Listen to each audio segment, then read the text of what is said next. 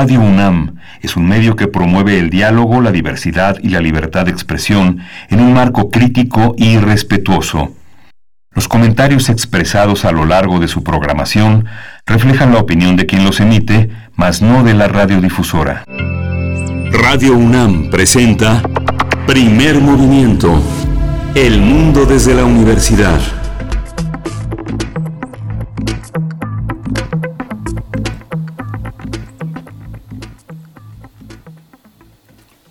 Hola, muy buenos, días. Bienvenidos. Ah, ahí estás, Miguel Ángel. ¿Cómo estás? Sí, bien, Berenice. Buenos días. Hoy es lunes 27 de abril y son las 7, 5 de la mañana, casi, casi, casi 4 de la mañana. Y estamos aquí en primer movimiento. Berenice Camacho, cruzándonos. Ya les di los buenos días cruzándonos, pero bueno, así estamos empezando esta esta semana, ya última semana de abril, una semana, bueno, que empieza todo a cerrar un poco filas en torno a lo que ocurre en nuestro país, en el mundo con esta pandemia por COVID-19. Pues, pero aquí estamos, aquí estamos en vivo desde nuestras casas, Miguel Ángel. Estamos, eh, pues, con la intención de acompañarles, si así nos lo permiten, hasta las 10 de la mañana y, pues, bueno, con la programación de Radio UNAM hasta que ustedes eh, así lo gusten, así lo, lo quieran. Y, pues, bueno, vamos a estar eh, también acompañando a quienes nos escuchan en la Radio Universidad en Chihuahua, en el 105.3, el 106.9 y el 105.7 Bienvenidos, bienvenidas a Primer Movimiento. Y pues vamos a tener, Miguel Ángel, un, inicio, un arranque del lunes dedicado al medio ambiente. Vamos a hablar de las aguas residuales y su uso en el riego de cultivos en México. Lo vamos a conversar en unos momentos más con Omar Arellano Aguilar, el ex coordinador de la licenciatura en Ciencias de la Tierra de la Facultad de Ciencias de la UNAM. Sí, vamos a tener también eh, singularidades tecnológicas y TICs, el trabajo durante la contingencia del COVID-19. Vamos a conversarlo con un experto, con Aquiles Cantarel. Él es periodista y director general de Canales TI, un, un hombre que conoce muy bien la tecnología, pero sobre todo el sentido social que cobra la tecnología entre nosotros.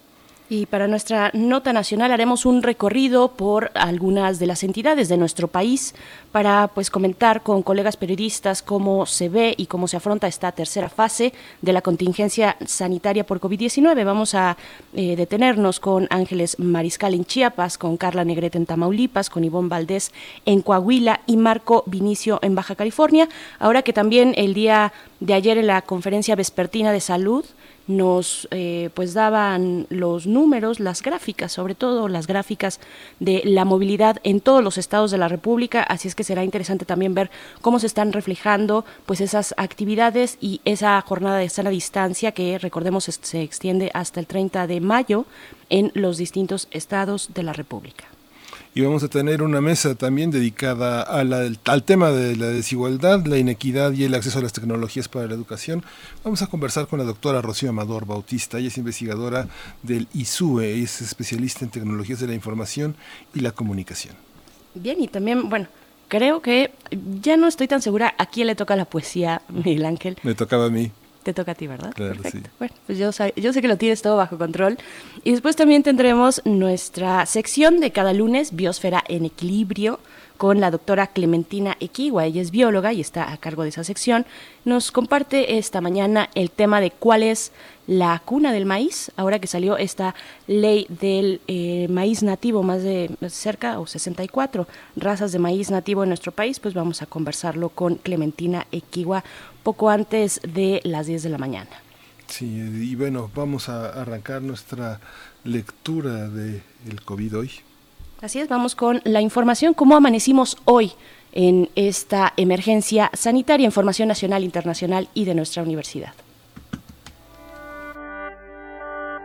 COVID-19. Ante la pandemia, sigamos informados. Radio UNAM. De acuerdo con un comparativo internacional, en México fallece el 9.4% de las personas contagiadas con el coronavirus SARS-CoV-2, que provoca la enfermedad de la COVID-19. Se trata de una medida que se ubica como la décima tasa de letalidad más alta en el mundo, entre una lista de 137 países. Claudia Sheinbaum, jefa de gobierno de la Ciudad de México, anunció que a partir de hoy la central de abasto prohibirá la entrada a adultos mayores, embarazadas y niños para evitar contagios de COVID-19. De acuerdo con información oficial, este centro de abasto de alimentos reportó dos muertos por el nuevo coronavirus, 25 casos activos y 8 hospitalizados. Sheinbaum también recomendó el uso de cubrebocas en espacios públicos.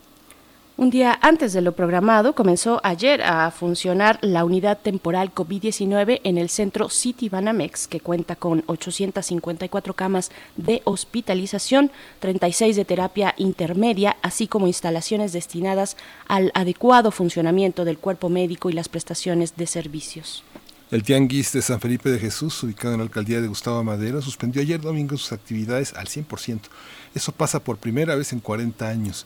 Eh, líderes de los comerciantes de uno de los tianguis pues, más grandes del país se oponían al cierre, pero pues se trata de una medida de prevención contra el nuevo coronavirus. El Banco Interamericano de Desarrollo y el Consejo Mexicano de Negocios anunciaron ayer créditos, créditos por hasta 12 mil millones de dólares a 30 mil micro, pequeñas y medianas empresas, eh, MIPIMES, afectadas por la crisis derivada de la emergencia sanitaria. Se trata de un crédito revolvente con un plazo medio de 90 días que tiene el respaldo de la Secretaría de Hacienda y Crédito Público. En información internacional, eh, no, no, no, de acuerdo con el informe técnico ofrecido anoche por la Secretaría de Salud, el número de decesos por enfermedad de la COVID-19 aumentó a 1.351, mientras que los casos confirmados se incrementaron a 14.677 y los, y los sospechosos suman 7.612.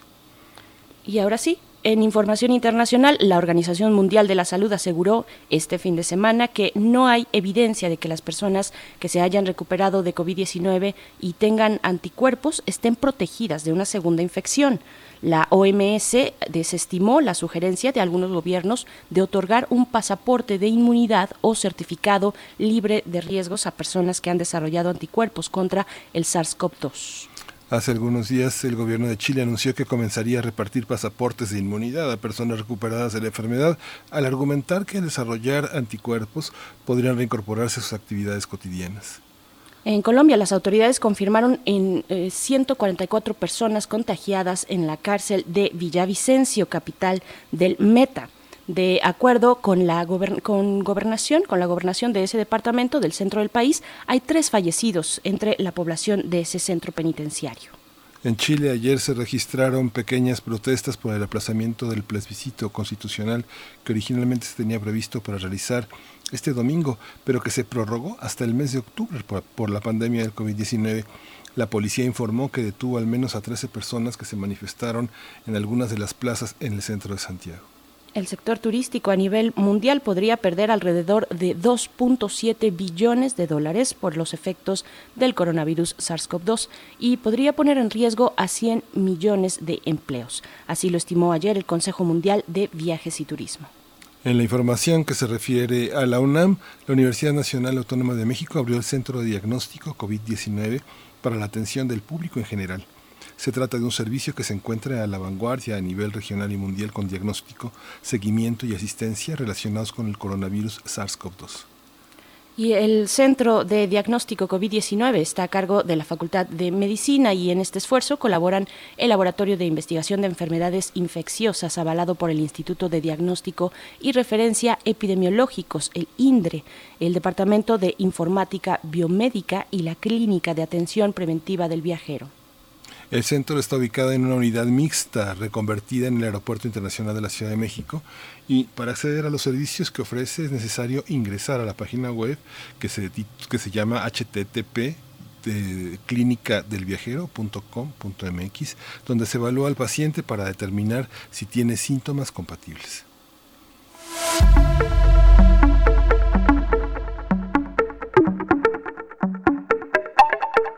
Y en recomendaciones culturales vamos a recomendarles esta mañana Descarga Cultura de la UNAM a través de la plataforma en línea, de esta plataforma en línea, Descarga Cultura UNAM, en la sección Hablemos de Ópera, recomendamos Así empezó todo, los orígenes de la ópera. El director y crítico musical Gerardo Kleinburg comparte más allá de un interesante contexto histórico, pues más bien nociones, nociones a esta expresión artística que se aproximan pues a, principiantes sobre todo de una manera coloquial y fácil de eh, digerir, de entender y pues bueno, esto lo pueden encontrar en nuestras redes sociales estarán los, los pues las ligas, las ligas que nos pueden llevar a estos sitios, eh, pero es descargacultura.unam.mx así en general y pueden eh, buscar ahí Así empezó todo, los orígenes de la ópera.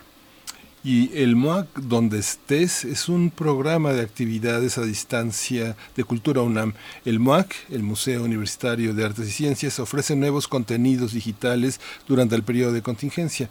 En esta ocasión recomendamos el recorrido virtual sobre Cecilia Vicuña la exposición Ver Oír, el fracaso iluminado, incluye pinturas, collage, poesías, documentación y fotografías que muestran el trabajo del artista desde los años 70 hasta, hasta, hasta, hasta la fecha.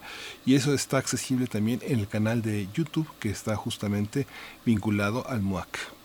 Así es, pues bueno, hasta aquí nuestras recomendaciones y también la información, información de eh, el COVID-19 en nuestro país y en el mundo. Vamos a ir con música, Miguel Ángel, vamos a escuchar un estreno, unos, un estreno de esta gran banda, los Rolling Stones, que desde 2012 no habían sacado material nuevo, pues ahora se adelantó además o lo sacan en este contexto del confinamiento, del gran confinamiento. Esto se llama, se titula Living in a Ghost Town viviendo en un pueblo fantasma, así se traduce los Rolling Stones, vamos a escuchar.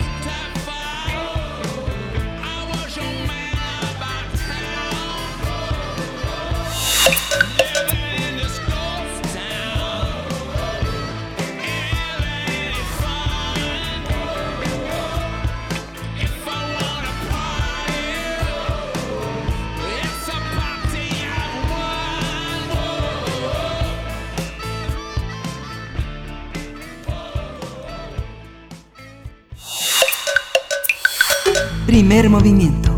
Hacemos comunidad. Lunes de Medio Ambiente.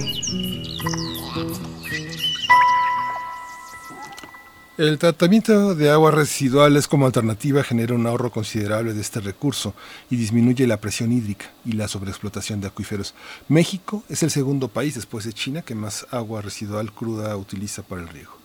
De acuerdo con investigaciones del Instituto de Geología de la UNAM, el sector agrario consume más del 65% del agua potable, por lo que emplear agua tratada para riego representaría un incremento de productividad agrícola, la optimización del uso del agua en zonas con déficit hídrico y el reciclaje de nutrientes en zonas agrícolas. Sin embargo, es obligatorio mantener en óptimas condiciones los procesos de tratamiento de aguas residuales para procurar el bienestar social y proteger el medio ambiente. En nuestro país, las descargas de aguas residuales se clasifican en municipales, es decir, el abastecimiento público urbano y rural, y no municipales como la industria autoabastecida. Según la Agenda Ambiental 2018, Diagnóstico y Propuestas, se trata solo el, 55%, el 57% de las aguas residuales municipales. Funcionan solo el 54% de las plantas menores a 100 litros por segundo y 25% lo hacen de manera adecuada. En consecuencia, son numerosas las plantas de tratamiento que no aplican medidas específicas para remover contaminantes emergentes, pues no basta el proceso de cloración en la eliminación total de microorganismos resistentes como virus y parásitos. Asimismo, las aguas residuales contienen patógenos, patógenos no controlados, metales pesados, residuos de productos de aseo personal y doméstico, derivados de combustibles, disolventes industriales y plaguicidas. Y justo a partir del problema que representa el riego de cultivos con aguas residuales, vamos a hablar de la carga orgánica que contienen y su impacto en la salud. Está con nosotros Omar Arellano Aguilar. Él coordina la licenciatura en Ciencias de la Tierra de la Facultad de Ciencias de la UNAM y es un especialista en el área de ecotoxicología y evaluación del riesgo ecológico. Omar Arellano, muchas gracias por estar aquí en Primer Movimiento. Buenos días. buenos días, buenos días, días a todos. Gracias, Omar Arellano. Bienvenido. Pues cuéntanos, por favor, damos, dábamos ya en la introducción algunos, algunos números, porcentajes, sobre todo de las aguas residuales en los municipios, de las plantas, cuáles están eh, activas y de qué manera. Eh, cuéntanos, por favor, si nos puedes ampliar ese panorama, cómo nos encontramos en México respecto a este tema.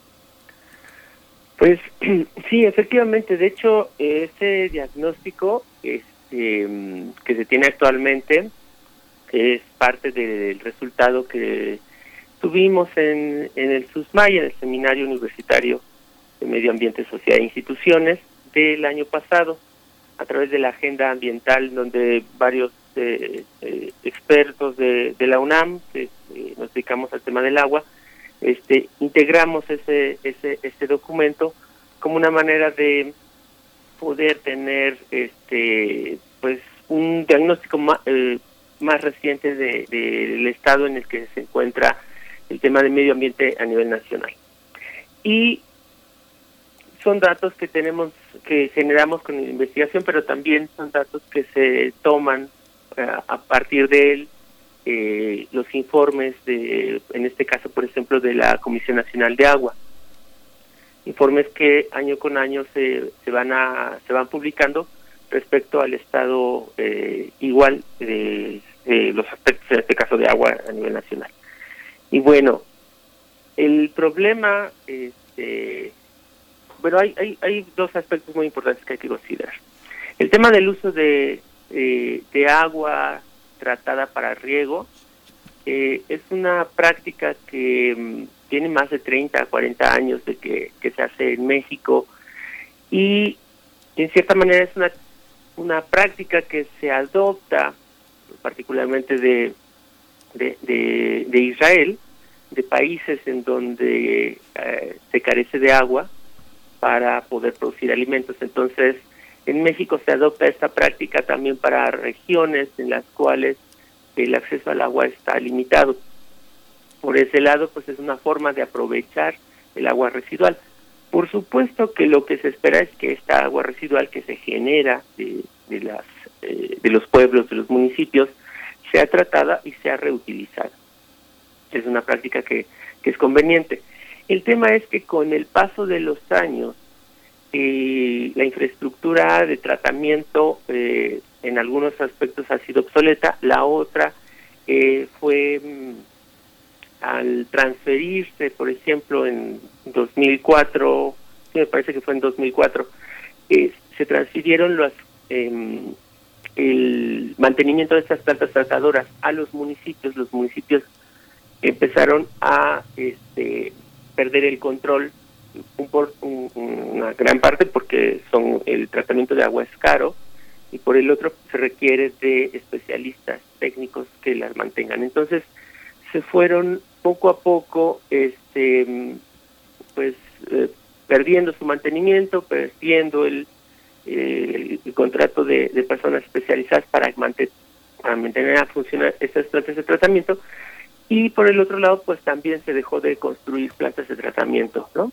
De manera que eh, desafortunadamente el 50% de las aguas residuales, más o menos el 50% de las aguas residuales que generan eh, los municipios, pues no tienen tratamiento. Entonces, el agua residual cruda se está utilizando para, la, para regar eh, eh, las hortalizas, algunos alimentos. Entonces, eso pone, por supuesto, en un riesgo de estar más en contacto con patógenos que vienen en estas aguas residuales.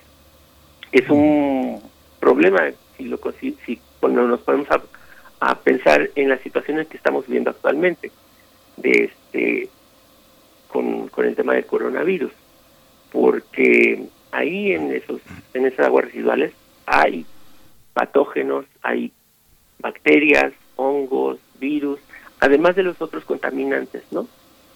Entonces, eh, es una el problema que nos, que se que se obtiene del, de la agenda ambiental está disponibilidad en, en, la red este para los que quieran echarle un ojo pues no es algo que, que surja así eh, solamente porque por por nuestras malas prácticas sino que es un es un problema que se va arrastrando y que va haciéndose más y más más grande por esta falta de eh, implementar eh, políticas de prevención de la salud humana a través del buen manejo de nuestros residuos.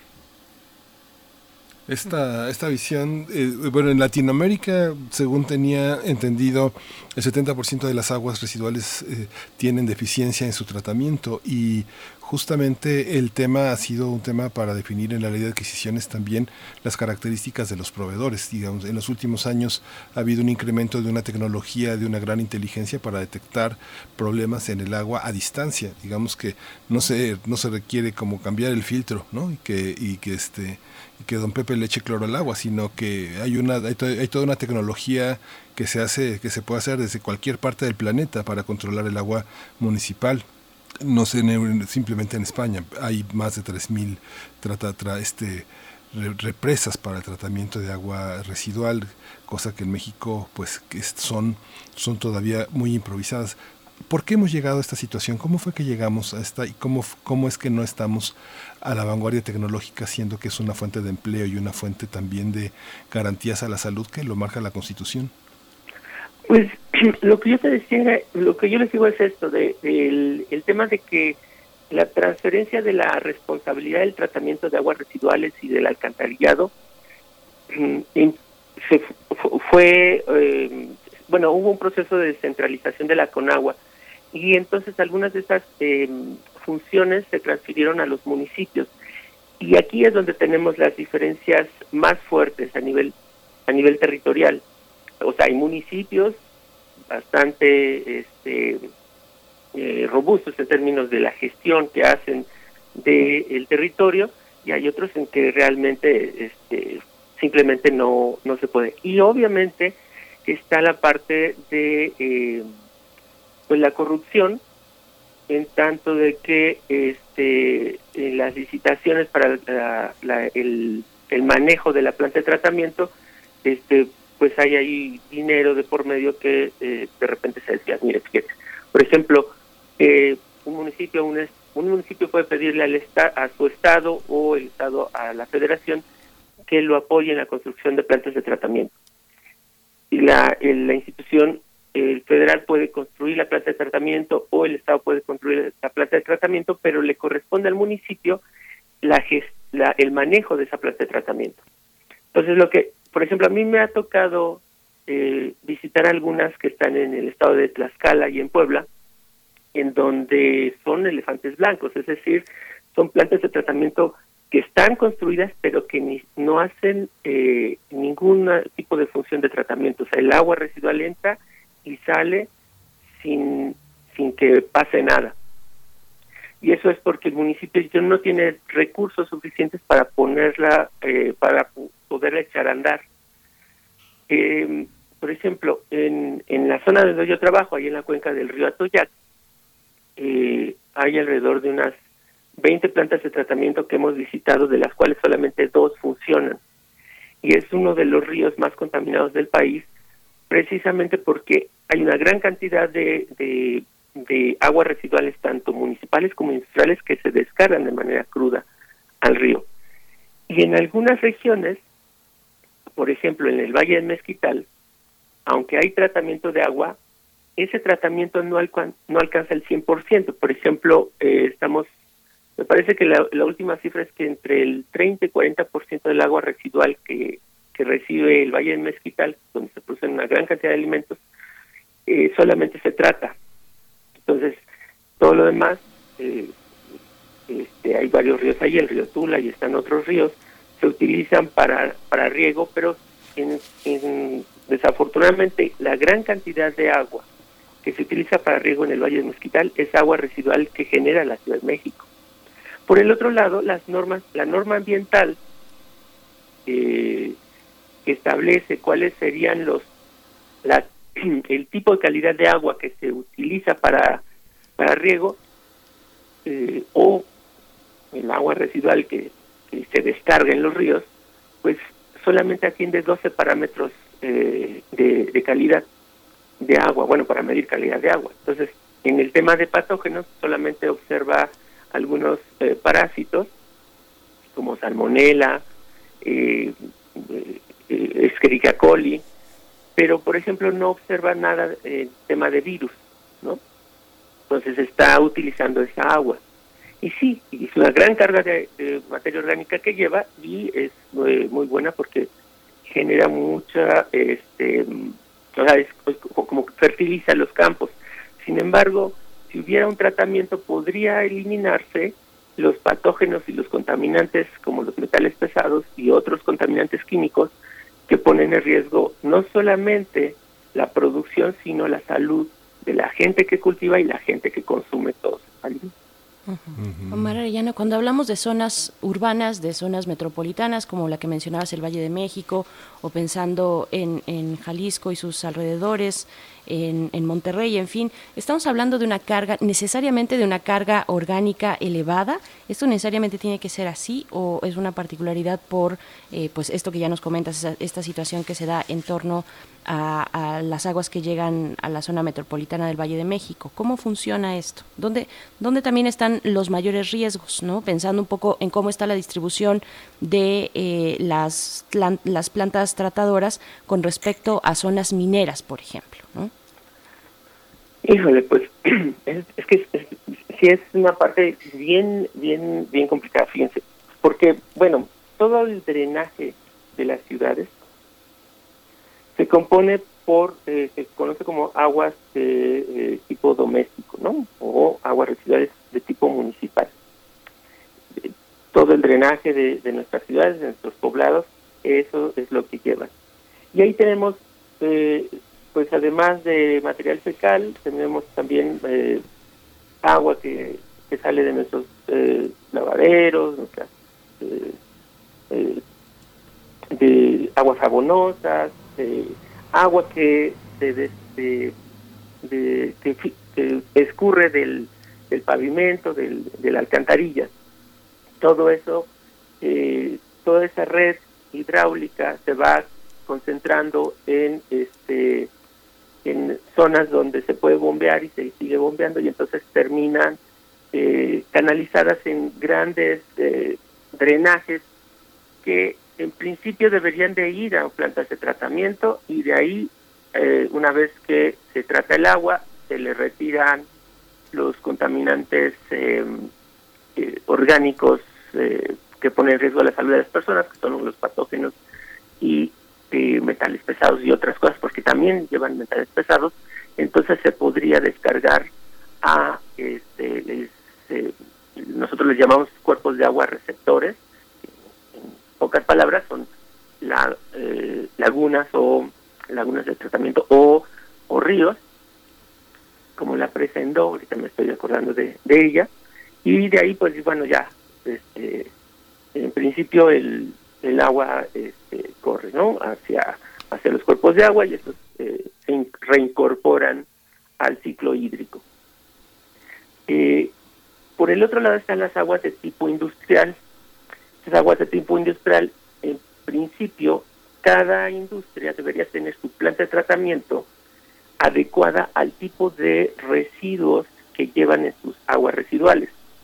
Si estamos hablando de una industria textil, si estamos hablando de una industria farmacéutica, de alimentos, metal, eh, metalúrgica, cada una de estas empresas deberían tener su planta de tratamiento hay corredores industriales, por ejemplo, que, que contratan eh, tratador, tratadoras em, comunes. Entonces, por ejemplo, hay una en, en, Lerma, en el municipio de Lerma, hay tantas eh, tratadoras comunitarias para la industria.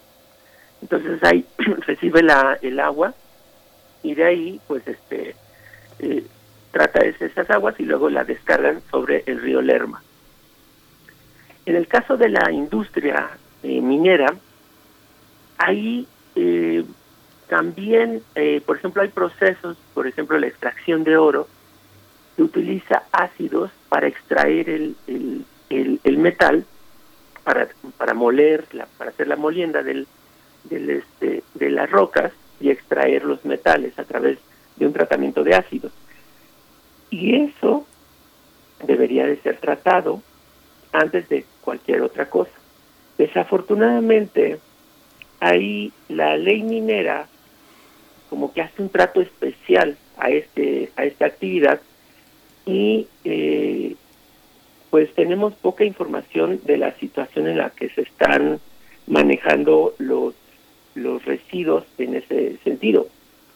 Solamente un dato, el, si se acuerdan el derrame de sulfato de cobre ahí en Sonora, pues resulta que la minera, haciendo eh, indagaciones de las comunidades que están allá y las organizaciones sociales que han estado al pendiente de la situación en cómo se ha desenvuelto esa zona, resulta que en, la, mm, en el permiso para tener un programa de manejo de residuos, la minera había pedido permiso a Semarnat de no tener ese permiso y cuando vino el accidente, el, gobierno le había dado un salvoconducto a la minera para no tener un programa de manejo de residuos eh, y de riesgos.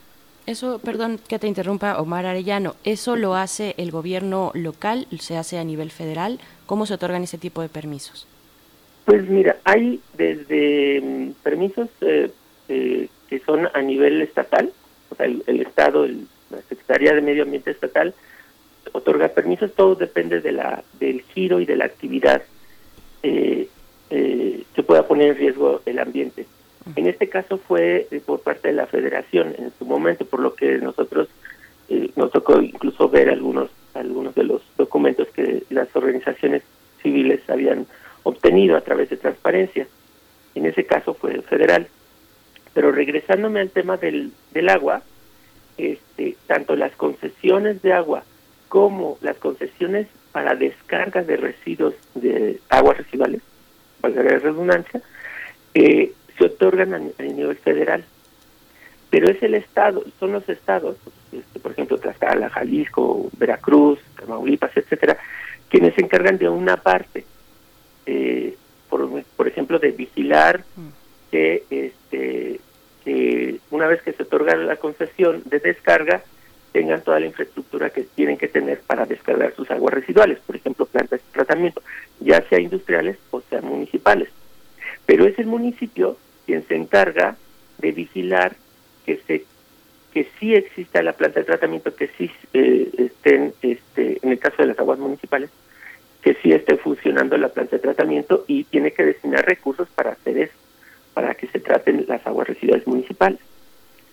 Pero si el municipio no tiene recursos en ese, en esos, en esos años o no tiene este, capacidad técnica para poder mantener una planta de tratamiento porque se requiere de un especialista, eh, para eso, pues simplemente no lo hace y no lo cumple. Entonces ahí sí te, ahí tenemos que pues el 50, casi 50% del agua residual que generan los municipios se descarga de manera cruda y eso está generando problemas eh, al medio ambiente y a la salud de las personas que viven en esas zonas.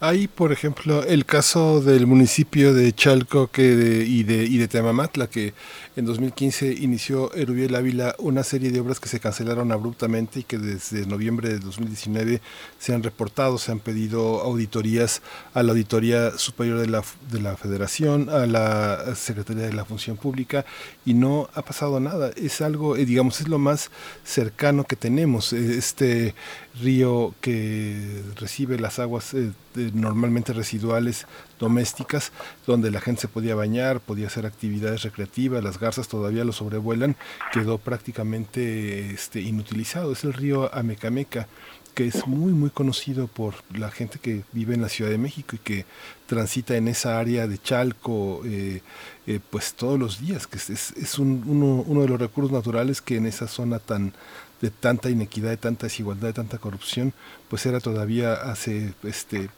unos cinco años un lugar donde se podía este donde se podía tener actividades recreativas.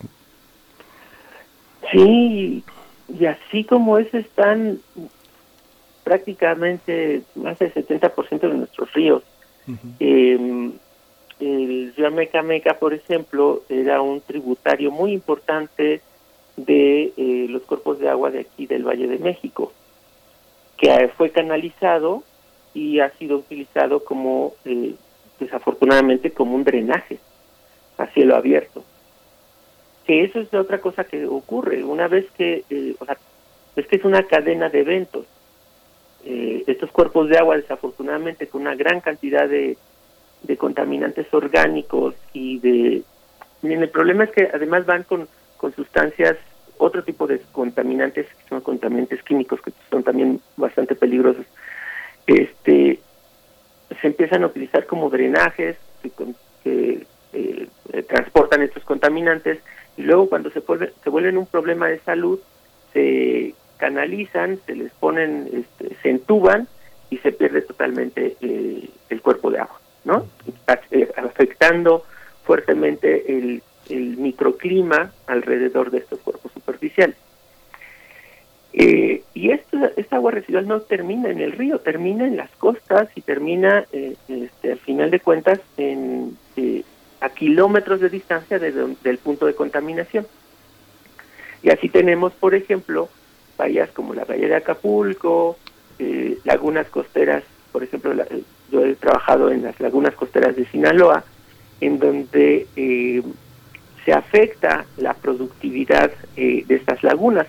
Pero, por ejemplo, en Sinaloa, en toda esta costa del Pacífico, eh, hay una, una mm, industria de producción de, camarones, granjas camaroneras, que también aportan una gran cantidad de materia orgánica, pero al mismo tiempo el mismo problema de contaminación de agua afecta la productividad de estas granjas.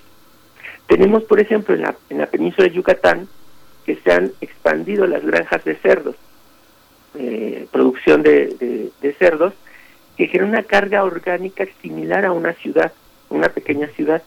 Y esas aguas residuales que deberían de ser tratadas se están descargando directamente al, a, a los cuerpos de agua subterráneos, que en la península de Yucatán es sumamente frágil en ese sentido, porque toda la península depende del agua subterránea. Y además el agua subterránea está muy cercana al, a la superficie. no todo el cinturón de, cenotes, se ha podido constatar de que empiezan a tener problemas de este de contaminación orgánica. Las zonas deforestadas, las zonas de cultivos, también es un aporte importante de materia orgánica. Las zonas deforestadas, por ejemplo, cuando viene la época de lluvias, arrastran una gran, cantidad de, material porque eh, la superficie ya no está cubierta, ya no se está protegiendo, entonces se va eh, se van asolvando los ríos por toda esta este arrastre de materiales de suelo hacia estos cuerpos de agua. Em, y eso se observa, por ejemplo, en Chiapas, donde ha habido una gran cantidad de, una gran deforestación.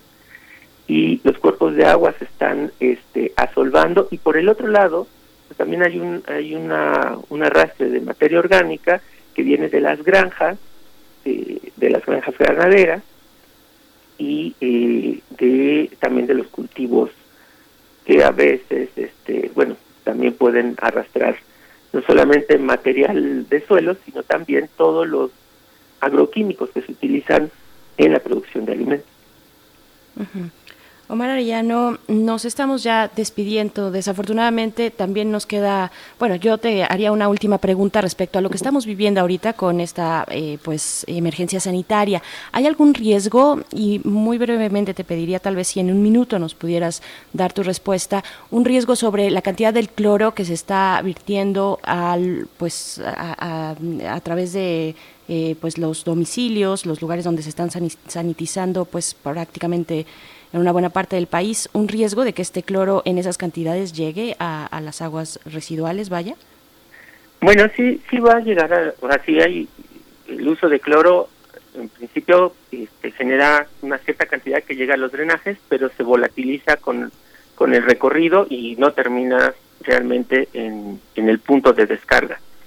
El problema es que estamos, nos podemos exponer nosotros al cloro de manera este, peligrosa porque el cloro es un compuesto volátil y que eh, es muy corrosivo, entonces eh, sí podemos tener, eh, si, si abusamos del cloro, pues podemos generar irritación en nuestras vías respiratorias, en nuestra piel, por ese uso, y pero al mismo tiempo, en un uso prolongado de cloro, puede generar otro tipo de problemas que, que no que no deberíamos. Ahí no me preocuparía mucho y afortunadamente este bueno el, más bien en el proceso de cloración pero ya a nivel eh, estatal es el, el, bueno a nivel de, agua potable ahí es donde se tiene que controlar la gente tiene o sea está capacitada para manejar el cloro para la potabilización de agua. El problema es cuando por ejemplo ha ocurrido no ahorita yo no tengo información de ahorita pero en otros en otras en otros momentos por ejemplo en algunos municipios de Jalisco se repartieron pastillas de cloro para que la gente los pusiera en sus tinacos. Eso sí hay que tener mucho cuidado porque el, realmente el cloro tiene que ser manejado de manera muy responsable. Y el cloro en las casas para sanitizar, eh, pues simplemente no abusar de la cantidad de cloro, o sea, no por más cloro es más eficiente, con una pequeña cantidad de cloro es suficiente para, para, para sanitizar las superficies. Entonces, solamente llamar a la población a que tenga cuidado. O sea, no se puede estar este, tampoco utilizando de manera excesiva estos productos eh, basados en cloro, ¿no? Y no hay que mezclar algunas sustancias, por ejemplo, la sosa, el cloro, este, ¿no? Que son, que pueden generar reacciones violentas en términos de, de, este, de ser muy corrosivo. Pues muchísimas gracias, doctor. Esta información ha sido muy eh, ilustrativa de una situación no solo técnica, sino también política. Y pues seguimos en contacto a ver qué, qué sucede con estas nuevas formas de sanitizar la vida cotidiana, la vida doméstica. Muchas gracias por estar con nosotros. No, al, al contrario, y, gracias eh, a ustedes. Es muy importante que quede eh, que, quede muy claro que la prevención de la prevención eh, de enfermedades a la salud inicia desde el momento en que nosotros estamos haciendo el manejo de todos los todo lo que consumimos, pero también todo lo que eh, desechamos. ¿no? El manejo adecuado de residuos es una práctica de prevención a la salud. Sí, muchas gracias, doctor. Pues nos vamos y nos despedimos con música y de Mafalda vamos a escuchar Agua Negra. Llueve y no es agua, transgénicos en la piel, de la cabeza hasta los pies. La tierra grita para, la tierra grita Monsanto fuera de nuestra ciudad. No separar la destrucción de mi planeta el calor que nos asfixia, lo quema todo, el agua sube desde los poros. No quiero ver más tierra muerta, su semilla infecta solo brota una vez. El CO2 lo quema todo, así como el consumo a su fiel comprador. No, no sé por qué, dónde mirar, no sé qué hacer, cómo no colaborar, no sé por qué dónde mirar, no sé y no colaborar. Mámalo, mámalo.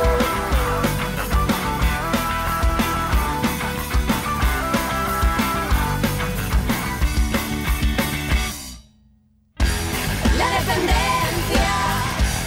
A su comida basura, te quieren presa, a su estilo de vida ya, el desenfreno, capitalismo caníbal, su avaricia asesinario.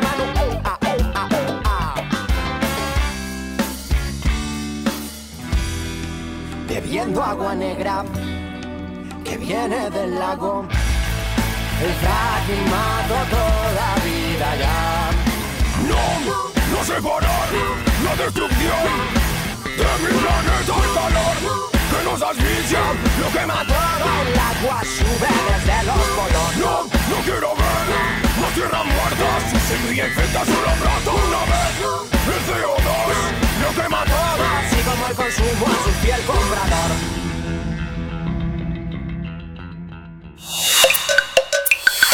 Primer movimiento. Hacemos comunidad.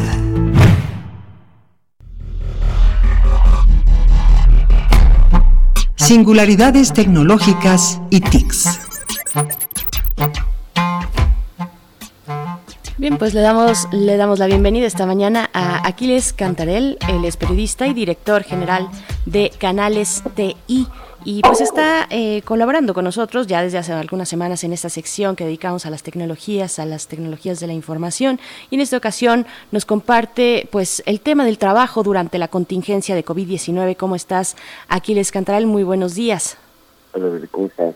Gracias, ¿cómo estás? Buenos días. Muy bien, Aquiles. Buenos días. Cuéntanos, Pues por favor.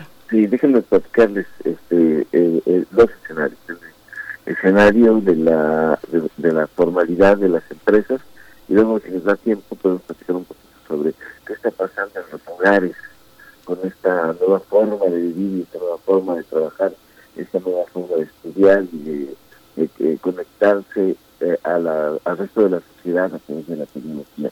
Primero, déjenme comentar este, eh, según la empresa Select, que es una empresa que se dedica a hacer estudios de mercado de la industria de las TIC, eh, existen alrededor de 5.4 millones de establecimientos en el país y que casi 34% de estos negocios que eh, se ven afectados por la contingencia debido a sus características.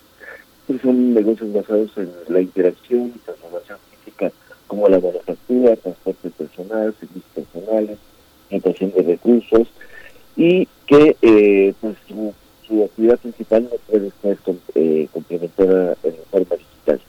Luego hay otro grupo, eh, podemos llamar son los intermedios, que se dedican al comercio, la distribución de productos, como retail, los mayoristas, los distribuidores, y que su negocio sí se puede digitalizar a través del e-commerce y otras soluciones. Ellos significan el 61% de los establecimientos de México. El tercer tipo son los que se manejan TICs, eh, entonces que hacen negocios con la informática, con la información y a creativos tangibles, como son los bancos, los servicios profesionales, las empresas de telecomunicaciones, medios masivos, en fin. Entonces, solo son el 5% de eh, los establecimientos en nuestro país. Entonces, eh, como resultado, pues el 66% de los negocios México tienen amplias posibilidades de acelerar la reactivación de mediante el apalancamiento de la tecnología. Y pues bueno, ¿eso qué significa? Pues significa eh, desde etapas básicas con la adquisición de laptops o computadoras eh, personales eh, que permiten la movilidad, contratación de servicios en la nube para colaborar con sus remotos y hasta temas avanzados como el despliegue de centros de contactos virtuales eh, basados en inteligencia artificial para dar a clientes y ampliar las capacidades de cómputo para soportar el aumento del e-commerce. Eh, no hay que perder de vista que la tecnología asociada a la inversión, como es el caso del hardware las cosas de inversión, son los más afectados durante la crisis. Mientras que los clientes de gastos operativos, como son los servicios en servicios administrados y el soporte, tienen un mejor desempeño. Por lo que resulta fundamental apoyar a los usuarios con tecnologías y soluciones apegadas con los en contratos amortizados a varios años. Bueno, pues esa es, la- esa es la parte que corresponde, digamos, rápidamente lo dice a la gente que tiene una empresa o que está tratando de sobrevivir. Aquí la, lo interesante es en qué eh, parte de estos tres niveles, que es el, el nivel de los más pequeños que, no, que prácticamente no pueden incorporar la tecnología de operación, los intermedios que eh, de su, de su negocio sí se puede incorporar y los que, bueno, obviamente están totalmente inmersos en esta en, en- en las cuestiones tecnológicas y que pueden sacar mucha ventaja de la situación. Sin embargo, ¿qué es lo que pasa en la vida cotidiana de los aztecas? ¿no? Pues lo que pasa en la vida cotidiana de los aztecas es que nos agarró a todos los que trabajamos ahora en casa eh, con las manos en la puerta, porque resulta que nos mandan a nuestras casas a mantener pasar la distancia y nos encontramos con que la conexión de internet que tenemos no es suficiente. Y no es suficiente porque pues ahora eh, está de moda eh, tener eh, videoconferencias o hacer transmisiones en video o conectar a tres, cuatro, cinco personas eh, para poder tener intercambio de información y eh, el ancho de banda que tenemos no es suficiente porque ni los proveedores, los, los, los proveedores de internet, los cables, los usuarios, se nos ocurrió jamás pudiésemos necesitar ancho de banda lo suficientemente grande como para poder meter toda esta información en esa supercarretera de la información, ¿no? Entonces, eh, ¿qué es lo que está pasando? Pues que a veces cuando queremos hablar con alguien o tenemos que hacer una transmisión o cosas por el estilo, pues la señal se paraliza, se pasma, el audio se va, eh, de repente nos conectamos, nos volvemos a conectar y que eh, pues ahora sí que esto es como la base, pero bueno, no hay manera, no hay, no hay, no hay defensa contra esto, ¿no? ¿Por qué? Pues porque los, los los proveedores de internet se han quedado chiquitos ante esta, ante, ante esta demanda. ¿Qué es lo que pasaba? Pues lo que pasaba es que el, el proveedor de internet sabía que en meses anteriores la demanda cotidiana de, de grandes anchos de banda de internet pues estaban en las zonas donde están las oficinas, donde están la- las fábricas, donde está, se, transporta la gente. ¿no? Y eh, en la tarde, noche, de la noche, pues esa gente regresaba a sus hogares y pues lo más que podía consumir que era eh, Netflix, eh, conectarse un rato y entrar a Facebook, todo esto, y el ancho de banda requerido pues no era tanto, ¿no? Ahora no, ahora resulta que esto se ha distribuido, ¿no? Se ha, se ha eh, atom- atomizado, se ha particularizado en, en muchas regiones de la ciudad, y estoy hablando en particular de la Ciudad de México como ejemplo, Y esas zonas donde son habitacionales ahora están demandando grandes cantidades de ancho de banda y no hay manera, en muchos lados, no hay manera de poder ofrecer y de poder resolver esa problemática. También nos, enfrentamos a una situación en la cual en un hogar, eh, y, y, y, acaba de pasarme con, una persona con la que tenía que hacer una conferencia, eh, en, uno, en un lugar común y corriente pues solo hay una computadora, ¿no? Hay a lo mejor dos muchachos, un adolescente y un joven, uno es de la secundaria o la preparatoria y el otro de la universidad, y aparte está el papá y la mamá. Pero solo hay una computadora familiar. Y entonces, eh, ¿quién usa la computadora? ¿A qué hora usa la computadora? ¿Quién tiene prioridad para el uso de la computadora? Y eso nos lleva a otro problema, el problema de que la, la industria de tecnologías de la información ha quedado plasmada, no ha sabido resolver ni enfrentar la situación, porque están esperando, como estaban acostumbrados, a que venga papá gobierno y les resuelva el problema de dentro. ¿Por qué? Porque es, una dinámica muy sencilla. ¿verdad? O sea, durante años, eso tenía que haber dedicado a entregar al gobierno, donde van a hacer un concurso, y tres o cuatro meses después entregan su producto y X tiempo después les pagan, ¿no? Y han olvidado el, la, la dinámica de salida Y entonces ahorita hay un déficit de oferta de tecnología, de computadoras y de todo lo que implica. Y eh, no se están dando abasto a nivel mundial de eh, ofrecerle eh, las soluciones a las personas. ¿no? Y bueno, uno como jefe de, de, casa se da cuenta de repente pues que se necesita más de una computadora a veces en los hogares por la cantidad de gente que la tiene eh, que utilizar. Y eso nos lleva... Perdón, sí, no, sí, es multifactorial todo, todo este tema, Aquiles, ¿no? Porque por una parte los proveedores de Internet tendrán que replantear toda la manera de organizarse para hacer esta videoconferencia. Telmex justamente ofrece una promoción nada más hasta el 30 de junio, pero yo creo que esto que ha planteado esta pandemia pues obligará a organizarnos de otra manera y que seguirás tocando aquí. Llegamos, nos, nos dieron las 8, pero, pero prometemos continuar este tema en el que pues eres un experto, eres alguien que ha trabajado desde casa desde hace por lo menos dos décadas y que ha sido uno de los grandes eh, eh, implementadores de estos trabajos en el sector eh, que, que, es tu ramo, el sector de las tecnologías de la información. Muchas gracias, Aquiles. Gracias a ustedes. Un abrazo. Pues nos vamos a la siguiente hora, Berenice. Así es, nos despedimos de la Radio Universidad de Chihuahua. Vamos a ir al corte y volvemos. Tuvimos hace unos minutos algunos problemas en nuestra conexión, en nuestra transmisión a través de eh, la FM, pero ya estamos de vuelta, así es que pueden regresar a sintonizarnos si es que lo estaban haciendo desde el 860 de AM o donde ustedes se sientan más cómodos en nuestra página también. Vamos al corte y volvemos. Volvemos. Primer movimiento. Hacemos comunidad.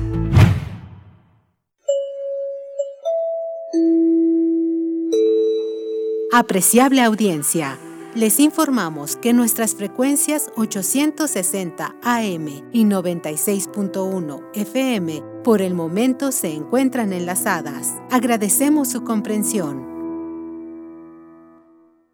El coronavirus llegó a México y podemos vencerlo si te quedas en casa. No todos podemos hacerlo. En el mercado, la tiendita y el súper no puede faltar nada. Tenemos que estar listos si nos llegas a necesitar. Yo sigo para que tú no tengas que salir.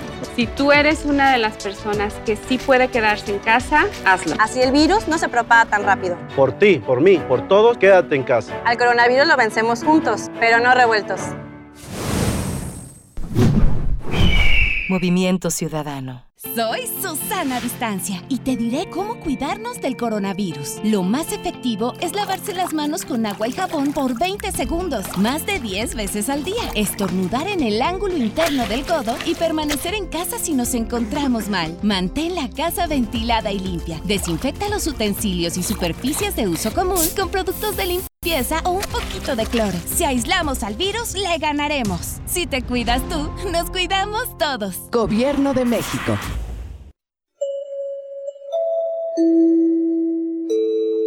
Informamos a nuestra apreciable audiencia que debido a la contingencia sanitaria y de acuerdo con las recomendaciones de la Secretaría de Salud, Quedan suspendidas todas las actividades culturales en la sala Julián Carrillo hasta nuevo aviso, así como los talleres y cualquier otra actividad presencial.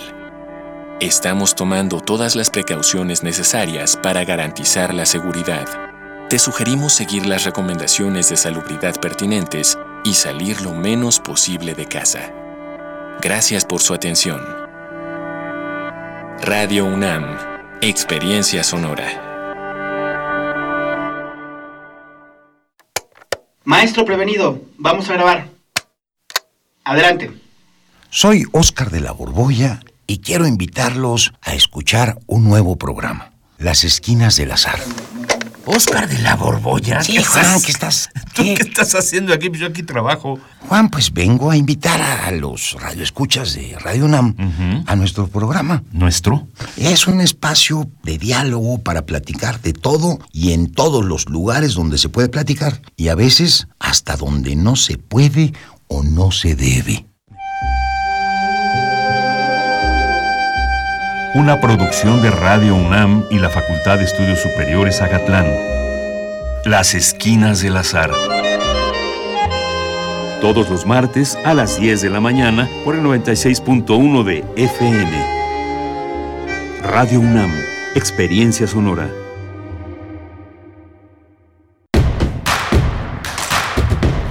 Síguenos en redes sociales. Encuéntranos en Facebook como Primer Movimiento y en Twitter como arroba PMovimiento. Hagamos comunidad.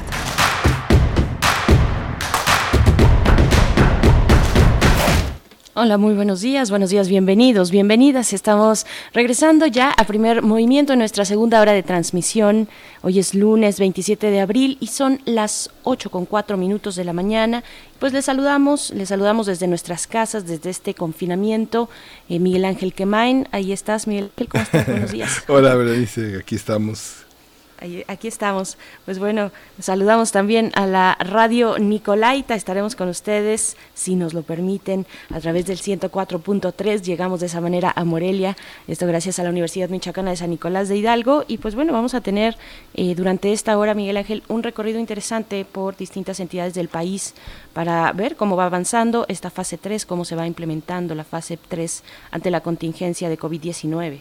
Sí, justamente ayer en la conferencia de la que, ofrecen todos los días a las 7 de la noche las autoridades de salud señalaban un incremento de la presencia de la de la de la pandemia en los estados del país, la esto que López Gatell reconocía como una como una este virtud del sistema federal también es uno de sus talones de Aquiles, uno de los puntos débiles en la implementación de todas estas medidas, sobre todo porque algunos gobernadores todavía están en esta lucha política sin importar el, eh, eh, por, por lo que están en el puesto, que es eh, proteger a ciudadanía, proteger a sus, a sus ciudadanos, a los nativos de los estados que representan y han implementado medidas que francamente se oponen a la, a la, federación de unificar esfuerzos. Se han concentrado en la, en la, en la polémica sobre la validez de las cifras, eh, la, este, algunos han abandonado el método Centinela para eh, vigilar la, el, desarrollo de la pandemia y ha sido complejo. Yo creo que lo vamos a ver en esta, en esta ronda insuficiente, pero que es muy importante que hagamos en la radio con las personas avecindadas en los propios estados que viven todos los días esta situación de temor, de incertidumbre, de enojo y al mismo tiempo también de solidari- solidaridad y de empatía, Berenice. Por supuesto, y es- estaremos recorriendo los estados de Chiapas, de Tamaulipas, de Coahuila y de Baja California para este día. Y pues interesante también lo comentábamos hace, eh, pues al inicio de la hora, comentábamos que ayer en la conferencia vespertina de salud se, se presentó, se presentó este pues índice, se llama índice compuesto de movilidad comunitaria, eh, que nos da una gráfica de cómo se ha, mm, eh, cómo ha respondido pues la mm, sociedad en cada uno de los estados ante el confinamiento, la jornada de sana distancia, y, pasaban eh, pues gráficas de todos, de cada uno de los estados, resaltando en un recuadro rojo aquellos que tienen que poner más atención en su movilidad, que no, que, que tal vez no han, eh, que han rebas- rebasado el 50% de la movilidad. Son, bueno, es un índice que se realiza por parte de Conacit Infotech, una medición de movilidad que utiliza herramientas de Google, Facebook y Twitter para poder determinar pues esta movilidad. Y vamos, eh, ya tenemos, ya, ya nos podemos enlazar hacia Chiapas, así es que vamos con nuestra nota nacional. Primer movimiento. Hacemos comunidad. Nota nacional. Vamos a realizar un recorrido por algunas de las entidades del país ante la fase 3 de la contingencia sanitaria. Vamos a empezar por Chiapas. En Chiapas, a partir de la implementación de la fase 3 de la pandemia, también se incrementaron los casos de COVID-19 al grado de duplicarse. Hasta el momento se registran más de 100 casos confirmados y se superan los 5 decesos, pero es el estado que tiene la menor tasa de incidencia de coronavirus. Está con nosotros ya en la línea la periodista Ángel Mariscal, ella es una periodista independiente, colabora en distintos medios nacionales. Buenos días, Ángeles. Sí, buenos días. Bueno, como mencionas, efectivamente solo hay 124 casos que en apariencia pudieran ser, pocos si lo comparamos con la media nacional. Sin embargo, te quiero retratar dos situaciones que preocupan aquí en el estado. Uno es la tasa de incidencia. Por ejemplo, hay un municipio que se llama Tumbala, que está en una región indígena de la etnia Chol, Chol ahí por, hay siete casos que te digo, si uno lo ve como siete casos aislados, pudieran parecer pocos, pero la tasa de incidencia, dado el, el número de poblaciones que hay ahí, es del 19.2. Es decir, es una tasa de incidencia sumamente alta, según especialistas. De hecho, esta región indígena Chol, que abarca municipios como Tila, Tumbala, Salto de Agua y una región eh, pegada a Tabasco, es un poco rojo aquí en el estado, por dos condiciones. Una, por lo que te mencioné, por la alta tasa de incidencia. Por ejemplo, ahí solo viven 35 mil habitantes, pero ya tienen siete personas contagiadas. Eso indica esta tasa de 19.2. Y sobre todo que esta es una zona de alta vulnerabilidad porque la habitan sobre todo por indígenas que viven en situaciones de marginación y alta marginación. Eso por una parte también abarca municipios indígenas que, bueno, en un momento dado se pensaba que su tasa de contagio iba a ser poca porque son comunidades aisladas, sin embargo, allí empezaron a regresar miles de migrantes que trabajaban en otras partes del país, incluso Estados Unidos, y fue a través de ellos que se empezó el contagio en estas regiones. Otra, otra situación que también preocupa, que es donde estoy ahorita en este momento, es la frontera, la frontera con Guatemala.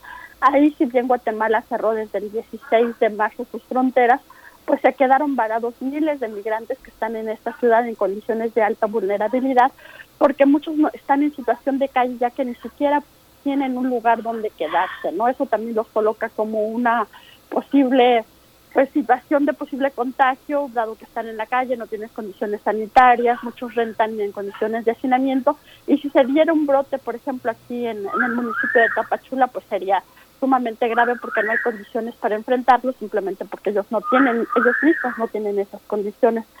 Y bueno, otra situación que también hay que resaltar es un brote que sería en un municipio que también tiene alta tasa de incidencia, que es Tonalá, es un municipio estado en la, en, la costa, y ahí se dio a raíz de un contagio en la clínica del IMSS, ¿no? En la clínica 10 del IMSS que está en esta región, donde hasta ahorita hay cinco médicos y enfermeras contagiados, pero 10 son los, los contagios en sí en todo el municipio, es otro de los focos rojos. Y bueno, en general es esta. Ahora preguntaban, eh, o bueno, mencionaban sobre quédate en casa.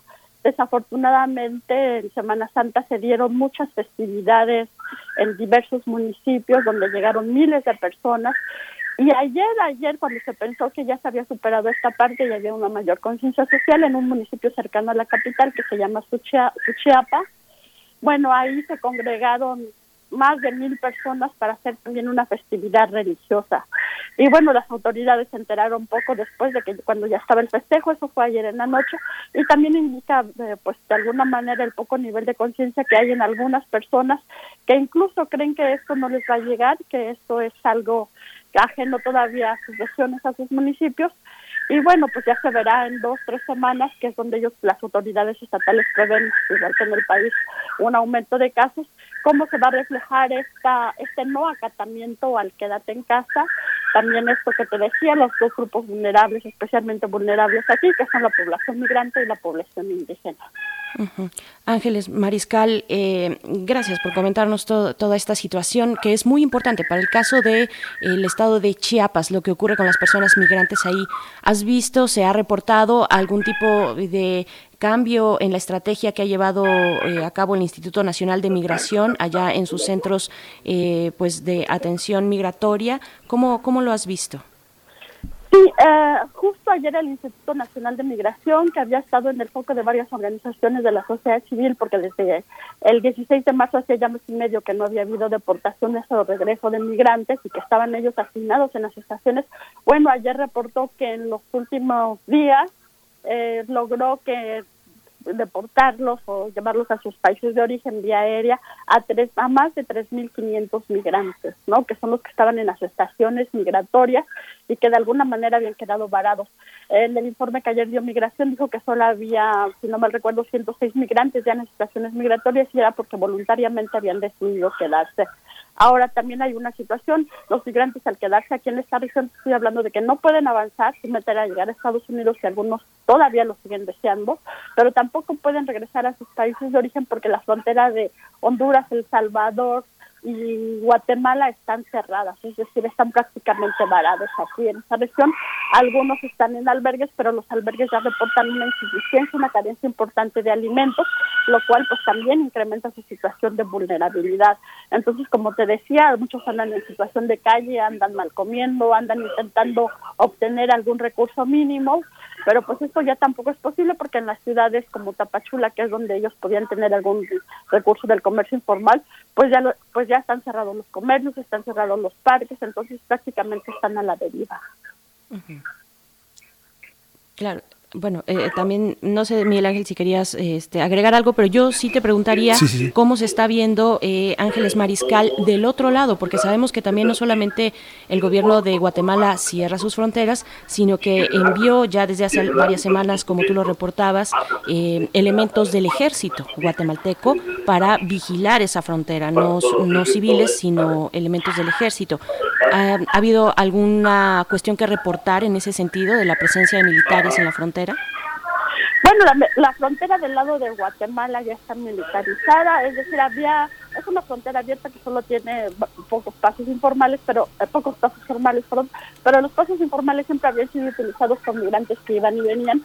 En este caso ya hay patrullajes de la Policía Nacional, una policía militarizada de parte de Guatemala, más los patrullajes que hay de la Guardia Nacional aquí de este lado. Es decir, prácticamente es muy difícil que los migrantes puedan o regresar a sus países o continuar su camino. Sin embargo, sí he visto en las ciudades más alejadas de la frontera que algunos sí se han aventurado a, a- seguir transitando en su intención, te repito, que no abandonan ellos de llegar a la frontera norte porque la situación en sus países pues no les es conveniente, ¿no? Entonces, a pesar de esta militación de la frontera, de este nuevo muro que es el COVID-19, pues muchos migrantes sí se siguen aventurando a, seguir andando los caminos para llegar a su meta. Ujú. Sí, ¿alguna otra eh, particularidad que veas que asome en comunidades indígenas chapanecas? Se decía, eh, se, se- se dijo este fin de semana en muchas notas periodísticas del interior del país que los indígenas se las arreglaban solos. ¿Esto es cierto en el caso de Chiapas? Bueno, la falta de infraestructura en materia de salud es estructural. O sea, no es de ahorita, tiene muchísimos años y ellos han tenido que vérselas de alguna manera. Por ejemplo, hubo un municipio, un, un particularmente una comunidad que se llama Francisco León, donde un indígena lamentablemente se contagió y después por la presión social que tuvo, por la vulnerabilidad propia de él y cómo se sintió, se suicidó, ¿no? Aquí ayer nos reportaron que el enfermero que la atendió, que es un enfermero de la comunidad también indígena, que vive ahí, que es de ahí, está contagiado, él y su hija tienen también el virus. Entonces ellos prácticamente se les pide que permanezcan en su comunidad y para salir de su comunidad, en este caso, por ejemplo, son cinco horas de camino y muchos de los caminos ya están siendo cerrados porque los poblados cercanos temen que si en un lugar haya algún contagio, al pasar solo transitar por las vías que tienen que transitar, pues también haya contagios. Entonces imagínate, son comunidades aisladas que no tienen eh, infraestructura de salud propia, que tienen que llegar hasta las cabeceras municipales y eso los coloca en una situación muy difícil porque también está habiendo esta presión social de no querer que pasen, de que no querer que compren, y pues aquí muy pocas personas tienen alimentos para poder almacenar, ¿no? Entonces, esa es la situación también que se está viviendo en comunidades rurales e indígenas aquí en el estado. Ujú. Ángeles, y de la par o a la par de toda esta situación, de todo este contexto del acceso a la salud, que ya de por sí sabemos que es eh, adverso en muchas zonas de nuestro país, en zonas rurales y en zonas indígenas, también preguntarte sobre el tema de la información, incluso dentro de la conferencia vespertina del subsecretario López Gatel, cómo llega la información oficial que es de vital importancia eh, con todas sus letras de vital importancia para eh, que todos los oídos la puedan escuchar. ¿Cómo está esta situación para las comunidades indígenas?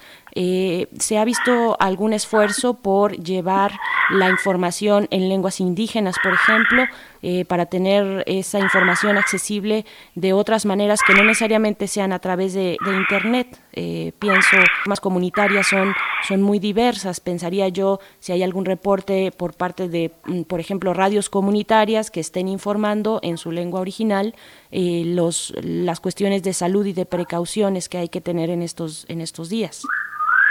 Sí, aquí lo, lo positivo que tiene el Estado es que tiene bastantes organizaciones de la sociedad civil articuladas en torno a la atención a la población migrante.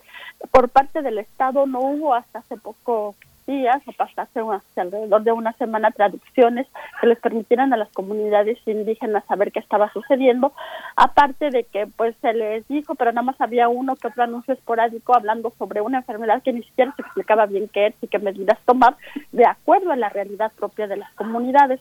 Bueno, organizaciones de la sociedad civil, entre ellos médicos, eh, comunicadores comunitarios, se dedicaron a hacer un poco de material, también un medio de comunicación, que es donde estoy, que se llama Somos Paralelos, se dedicó a hacer traducciones de resúmenes informativos, tres cada semana, en las principales este, lenguas indígenas, idiomas indígenas, y eso es lo que se está eh, distribuyendo, se está distribuyendo, distribuyendo también por notas de audio, porque en las comunidades, eh, pues el medio de comunicación es la radio, pero ahorita como ya no hay AM, es muy difícil también que puedan captar señal. Entonces es, común que ellos se reúnan en algunos lugares, en algunas clínicas donde hay internet gratuito y bajen audios y consulten redes sociales. Entonces es una estrategia que se está implementando, enviar mensajes de audio también por parte de la diócesis de San Cristóbal, que tiene una participación muy activa en esta región indígena, para tratar de concientizar. Pero por parte del Estado sí hubo una insuficiencia de información, se les pidió varias veces incluso diseñar una estrategia de atención a la salud acorde con la, con la realidad que se vive en las comunidades, pero bueno, imagino que están muy ocupadas pues viendo, atendiendo todo el estado y se dejó un poco esa parte, pero se está tratando de suplir con, con estas organizaciones, con estas radios comunitarias y con estos medios independientes para informar a la población, sobre todo en lenguas del Tazo, Sotil y Chol. Ujú. Fíjate que Ángeles, cuando vimos la organización, la- el Frente Común que 124 presidentes municipales te- este, tendieron para enfrentar la situación, haciendo como un bloque con el propio gobernador Rutilio Escandón, eh, daba la impresión de que había una enorme unidad, pero después uno ve es- este Chiapas dividido entre un turismo social, histórico, cultural y un turismo voraz, un turismo que sí explota pues todas las calidades del Estado y que ha pedido junto con este frente de empresarios que se reactiven las actividades económicas ah, con el riesgo de perder empleos. ¿Cómo está esta situación entre estas dos formas de turismo, estas dos formas de entender los valores patrimoniales de Chiapas frente al mundo? Bueno, quienes tienen los grandes hoteles y los centros turísticos, que algunos los llaman ecoturísticos, el porcentaje de población comunitaria, población del sector social que los tiene es muy poco. Generalmente están hablando empresarios de Palenque, empresarios que tienen gran infraestructura y pues ellos argumentan que, que hay pérdida de empleo, lo cual sí es cierto, pero si lo comparamos con el nivel total de la población que realmente vive del turismo, pues no no no lo es tanto, ¿no? Aunque sí hay un golpe muy fuerte porque muchos indígenas, sobre todo artesanos, pues acudían, por ejemplo, a la ciudad de San Cristóbal de las Casas a vender su artesanía, a veces en la calle, a veces a través de boutiques o de otras tiendas. Entonces, eh, sí, eh, sí se están viendo golpeados, pero digamos que de alguna manera la ventaja que tiene la población rural en este momento es como tiene cultivos de traspatio y eso pueden sobrellevarle algunos algunos meses. Ahora el sector el sector turístico, pero sobre todo el sector empresarial sí está presionando, están pidiendo como que mencionas que se reactive, pero el costo sería, el costo a la larga sería muy alto porque también vendría muy muchos contagios, ¿no? Entonces sí es como que esas contradicciones, esas situaciones que se están viviendo también acá, que también reflejan las otras contradicciones estructurales de pobreza, de distribución de la pobreza que se estaban viviendo, porque realmente pues son pocos el porcentaje de población que se beneficia directamente del turismo, ¿no? La mayoría son empleos pues muy pocos en las ciudades y venta de artesanía. ¿no? Ahora hay otro sector, por ejemplo los indígenas lacandones, que ellos sí tienen centros turísticos propios. Ellos al inicio de la pandemia dijeron que iban a seguir operando y que esperaban turistas. Después empezaron los primeros contagios precisamente a través de estos turistas y ellos recapacitaron y pidieron ya detener, o sea, les pidieron a los turistas que ya no llegaran y bueno, ellos también están en una situación, los indígenas lacandones son pocos, pero pues no dejan de ser significativos, que ya no llegaran a, las comunidades. Entonces están sobreviviendo, al igual que la mayoría de las personas en esta región, con lo poco o mucho que les da, está dando la tierra en este momento. Pues Ángeles Mariscal, periodista independiente, colaboradora en diversos medios nacionales, te agradecemos mucho. Eh, gracias por compartirnos esta información y por tener de fondo también ahí a un cotorrito que nos está acompañando durante toda esta entrevista, eh, que le mandan saludos por redes sociales también. Eh, nos dicen que nos das de fondo el sonido de la selva, nos dicen por acá, no sabemos si sea de la selva, pero te agradecemos mucho, Ángeles. Te mandamos, te mandamos un abrazo. Sí, es una región selvática, por eso se expresan los contornos y todo eso. Saludos a todos en el auditorio. Saludos. Hasta luego. Gracias, Ángeles Mariscal. Pues vamos con Tamaulipas. Eh...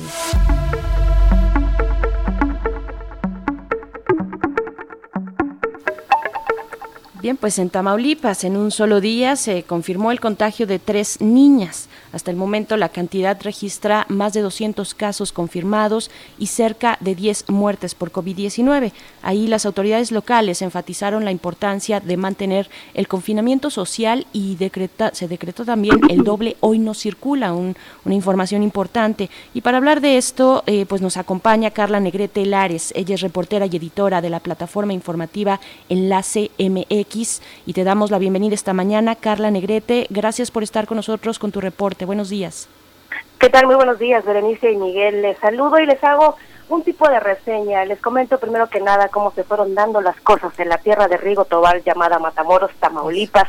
Esta zona fronteriza unida a la hermana ciudad de Brownsville, Texas, que se ve aquejada con mucho más casos de los que parece si, si hiciéramos un comparativo en este momento. Fue el 16 de marzo cuando la Secretaría de Salud del Estado y la encargada de esta titular, Gloria Molina Gamboa, nos cambiara el panorama. El virus tocaba tierra tamaulipeca y es que solo veíamos de lejos y negábamos, fíjense, lo que estaba apostando en Italia, en China, en España y en nuestro vecino país con un Donald Trump, que no sé si ustedes recuerdan, pues se alzaba el cuello en ese momento diciendo que estaba todo bien y que pasaría que era algo más y que tenían los mejores expertos para combatirlo. Les platico cómo se vivieron los primeros días de esta pandemia. El primer caso sospechoso, el cual fue descartado, pues iniciaría con fuertes medidas de recomendación de prevención, detención y paro de posibles contagios en todo el estado. En Matamoros, a escasos días de esto, la gente dejó de salir, las calles estaban en silencio, pero el sector obrero estaba todavía en movimiento. Crecía la duda, la, el escepticismo y la necesidad. Principales causas de contagios, esto en todo el estado. En el pasar de los días, el Festival del Mar, que acostumbra en los meses de marzo y abril dar la bienvenida a miles de visitantes turistas nacionales e internacionales, fue cancelado. La playa es resguardada por las autoridades y a pocos días de esto cerrada al público en general. Ahora sí es oficial, Matamoros tiene sus primeros casos y con ello llega la crisis, la mala información, los malos diagnósticos médicos y el sufrimiento. ¿Por qué digo esto, Berenice y Miguel? Porque el pueblo lloraba y crecía el escepticismo. ¿Por qué digo la palabra llorar? Pues porque lo que pareciera la primera muerte por coronavirus llamaría la atención de los medios de comunicación y de la ciudadanía en general.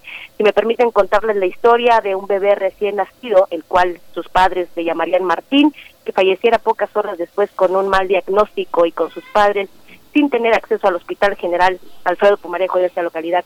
Según los médicos, supuestamente el niño había muerto de COVID-19, pero ni siquiera estaba comprobado. Los padres y familiares pasaron horas discutiendo con personal quien les hizo entrega de tres diferentes diagnósticos, una falla respiratoria, una por neumonía y la última por coronavirus sin haber sido comprobada. El cuerpo del pequeño Martín, junto con los resultados de sus análisis, cabe destacar, después de muerto, fueron entregados 72 horas después, con una madre llorando bajo la lluvia, de rabia y de desesperación. La, el mal seguimiento médico, y es que no los escudo, tampoco protejo a, a esto, pero no estábamos preparados para una pandemia ni los médicos para este tipo de situaciones. Mientras esto terminaba, los obreros se movilizaban y es que decían querían irse a su casa a protegerse del virus. Algunos lo lograron, otros no. Para darte algunas cifras hasta el momento, 100 maquiladoras, 45 de ellas aún laborando con más o menos 20 mil obreros, todos dicen exigiendo mayor seguridad, cuidados para no propagar el virus. Algunas de ellas sí hicieron paro de labores, otras no han acordado. El gobierno municipal accionó desde el día uno rápidamente su coordinación con salud a través de la jurisdicción sanitaria y a través del esfuerzo del presidente municipal Mario Alberto López Hernández, quien solicitó capacitar al personal administrativo incluso para que pudiera apoyar en la prevención de COVID-19 en puentes internacionales. ¿Qué es lo que hace el personal? Revisa temperatura y ve que las personas no presenten síntomas de, de haber sido así, se regresan a su país sanitizan áreas verdes, colonias, hospitales y aún así crecen más los casos de COVID. Hasta hoy en Matamoros se presentan 76 casos, 7 muertes y en el estado 382 casos y 16 muertes. La gente sigue en movimiento pese a las restricciones de movilidad, de quedarse en casa y muchos dicen que este virus no existe, que es un truco del gobierno, hacen caso omiso. Otros dicen que el gobierno les va a ayudar o no, que qué es lo que va a pasar. Esta es una pequeña reseña desde el día uno, desde lo que hemos vivido en Matamoros, Tamaulipas y en general en el Estado. Si me preguntaran ahora qué es y por qué la gente, eh, o por qué nos hemos estado eh, propagando el virus, creo que es por la necesidad de salir a cubrir con los gastos del día a día en las familias en Matamoros y en Tamaulipas en general y porque la gente no se está no está reaccionando a las medidas de protección que está emitiendo el sector salud. Ellos dicen que esto no existe. Es generalizada la percepción de que esto no existe. Se hizo incluso, bueno, bueno, hay una parte del, gobierno creó un centro de mando donde está prácticamente coordinando todas las municipalidades y por otra parte ante esta ante esta crisis eh, se redujo el sueldo de los funcionarios, no se redujo el sueldo, sino que aportaron una parte significativa de su sueldo para afrontar esta crisis. ¿Cómo se da eh, esto en municipios tan diversos de Tamaulipas? Pero déjame comentarte, por ejemplo, aquí en Matamoros hay, eh, incluso cuando tú subes una nota a tu portal, eh, y incluso con los periodistas, la gente no, no cree lo que está pasando. M mitad de la población está de acuerdo, otra mitad de la población no está de acuerdo. Salen sin cubrebocas, salen familias completas, pese a las restricciones que están haciendo cadenas comerciales y cadenas de supermercados aquí. Eso sí te puedo decir, eh, tanto el gobierno estatal que por cierto pues hicieron una alianza como ustedes ya bien saben el gobierno de Tamaulipas con Coahuila, Nuevo León y Michoacán eh, donde se han hecho unas ruedas de prensa pues grandísimas. Incluso se ha pedido y se ha solicitado el apoyo de empresarios para eh, pues no un que para la cuestión económica para dar apoyo a los a los empleados y a los obreros.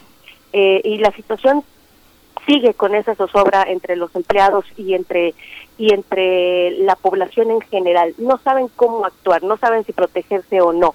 Eh, pero eso sí, eh, como dices tú, los, los empleados del gobierno han estado aportando mucho, han estado realizando mucha información para, para el público en general, dando lo que se necesita, eh, incluso dando despensas, informando en diferentes sectores de la ciudad. Pero la, la gente sigue sin creer, pero lo que más preocupa aquí es la cuestión de la necesidad. La gente no quiere parar de trabajar.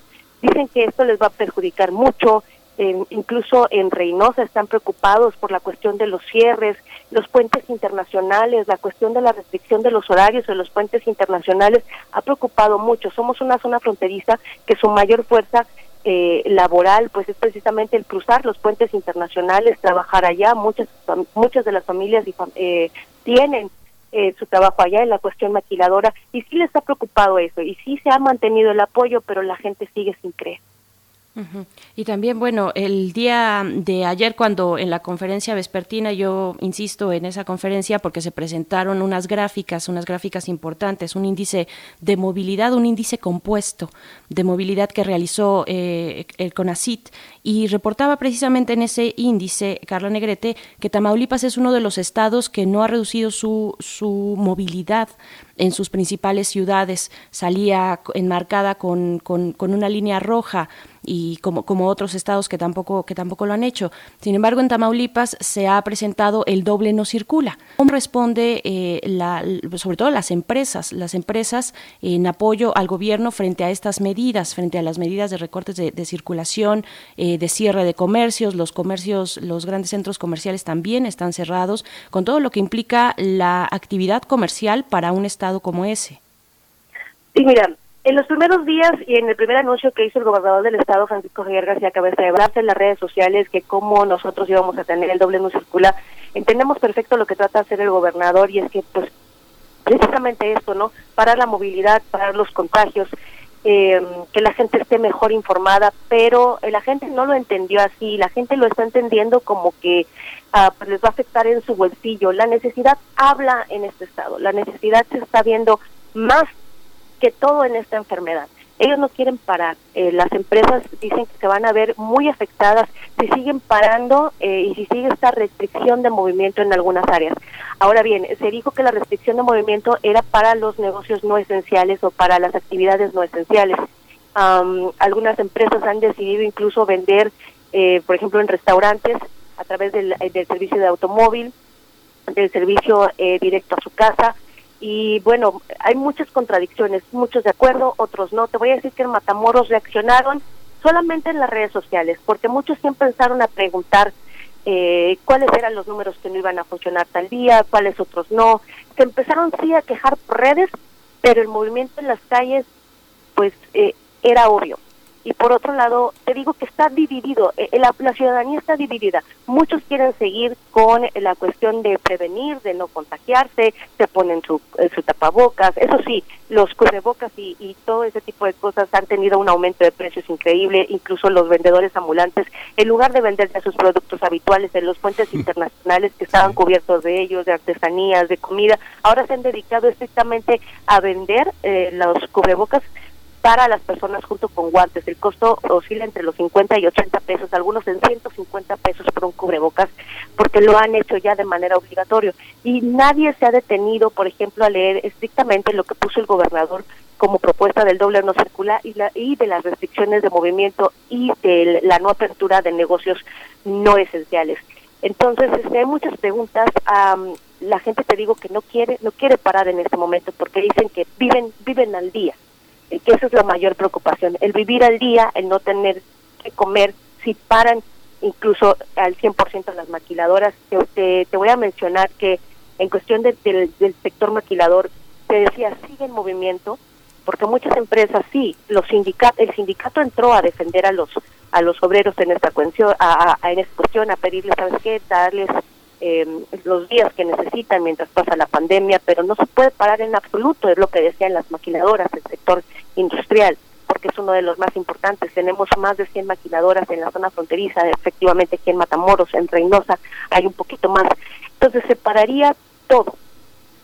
Sí se les dio a algunos el permiso para irse, eh, se les dio el 50% de su salario, algunos el 60%, algunos recibieron todo, pero sí existe la preocupación. Y sobre el doble no circula, volviendo a ese tema, hay gente que lo acepta y otros no. Sigue en movimiento la ciudad, sí se ve todavía actividad en algunas horas del día eh, y otras, por ejemplo, en la noche sí, sí se resguarda la población.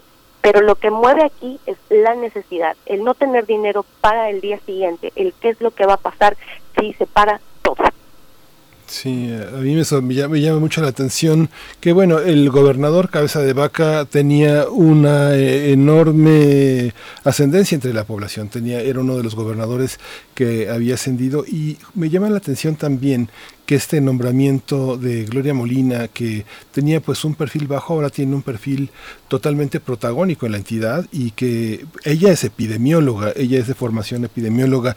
¿Cómo, cómo ha sido? También hay una parte en la que políticamente se inserta en una, en una, este, en un trabajo que ha hecho este, la reunión estratégica de gobernadores y empresarios del noreste, en la que participaron pues Jaime Rodríguez, este, el Bronco, eh, Miguel Riquelme. ¿Cómo, ¿Cómo ha ah, sido este panorama político y cómo ha sido el, encabezar una secretaria pues tan, particular como Gloria Molina al, al, frente de la Secretaría ¿Cómo ha sido la reacción? ¿Es un estado todavía de, de, este, de difícil reconocimiento para una participación tan protagónica de una mujer? ¿O, o, me, o me, equivoco?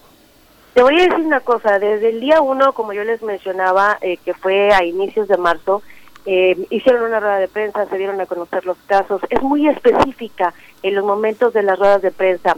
acepta las preguntas que tú le realizas, incluso eh, va, en varias ocasiones pues se le ha detenido para que diera más información eh, ha, ha, descartado casos, se le ha dado continuidad eh, a algunos pacientes. Ha habido mucha mala información, ha habido malos diagnósticos, pero como yo les decía, eh, pues es la primera vez que pasamos por esto, yo creo, a nivel nacional e internacional.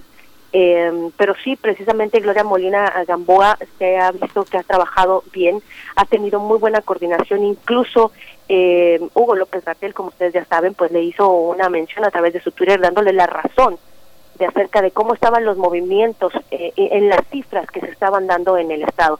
Aquí en Tamaulipas se dio también el, una aplicación, una aplicación que, que, que, está funcionando, que a veces no tiene una um, una actualización tan activa, pero todos los días se pueden ver los casos, incluso se pueden ver en qué colonia eh, hay más sectores afectados por el coronavirus.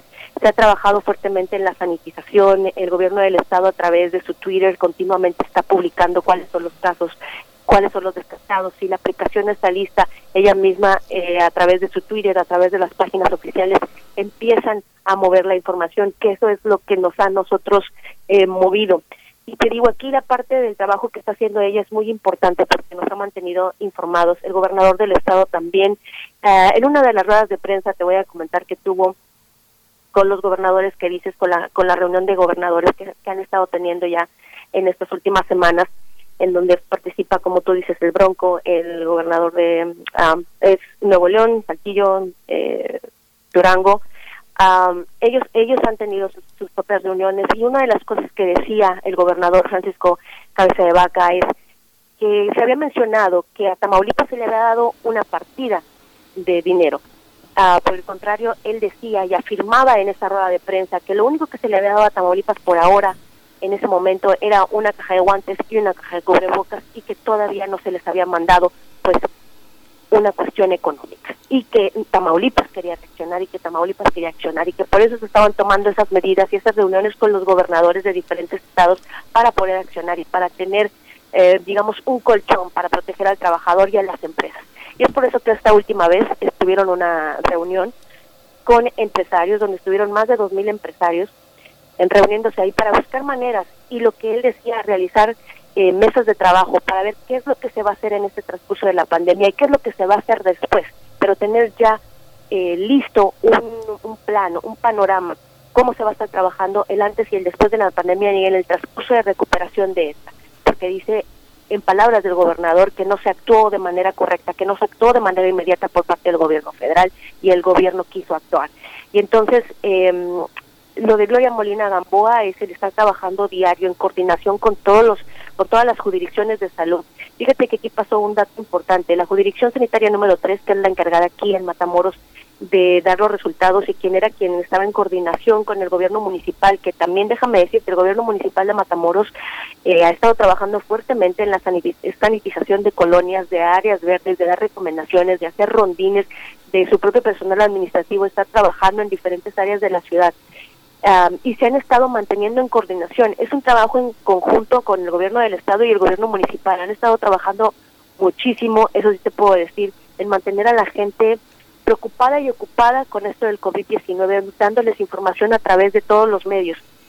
Eh, y lo que te iba a comentar de la jurisdicción sanitaria, el, el, el titular que estaba con anterioridad, eh, pues él a la semana, porque estaba dando temas no actualizados, dando cifras no actualizadas, el gobierno se vio muy hábil y a la tercera semana que estábamos sufriendo de COVID, esa persona ya no estaba en cargo, porque no estaba dando la información necesaria que el gobierno del Estado estaba brindando, y entonces se trae otro titular, y ahora sí se está trabajando de acuerdo eh, con el titular de la tercera jurisdicción sanitaria, quien trabaja eh, junto con el gobierno del Estado para brindar información acerca de los casos y cómo se estaba trabajando en esto en todo el estado y en coordinación con Matamoros.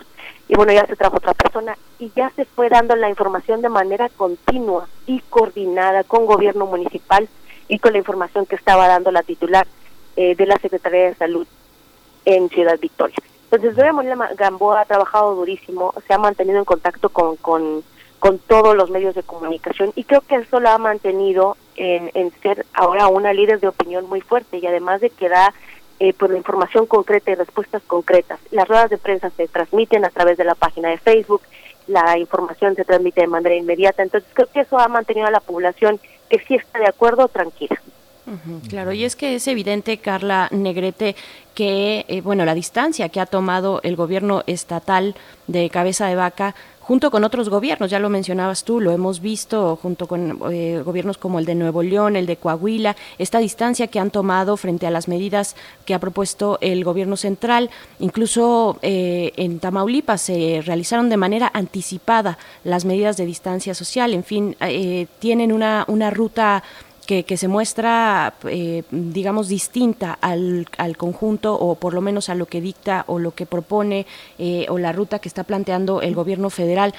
¿Cómo, cómo ahí, en ese sentido te preguntaría, para el caso de los empresarios que también están cerrando filas, ¿se ve una unidad frente al gobierno del Estado? ¿Hay eh, esa comunicación, eh, digamos, de común acuerdo eh, entre los empresarios de Tamaulipas e incluso también con los empresarios de la región, con estos otros estados, Nuevo León, Coahuila, que, que, se han puesto como un bloque por parte de sus gobernadores anunciando diversas medidas de la mano con los empresarios? Está, está, digamos, afinada esta relación entre el gobierno estatal y los empresarios del Estado?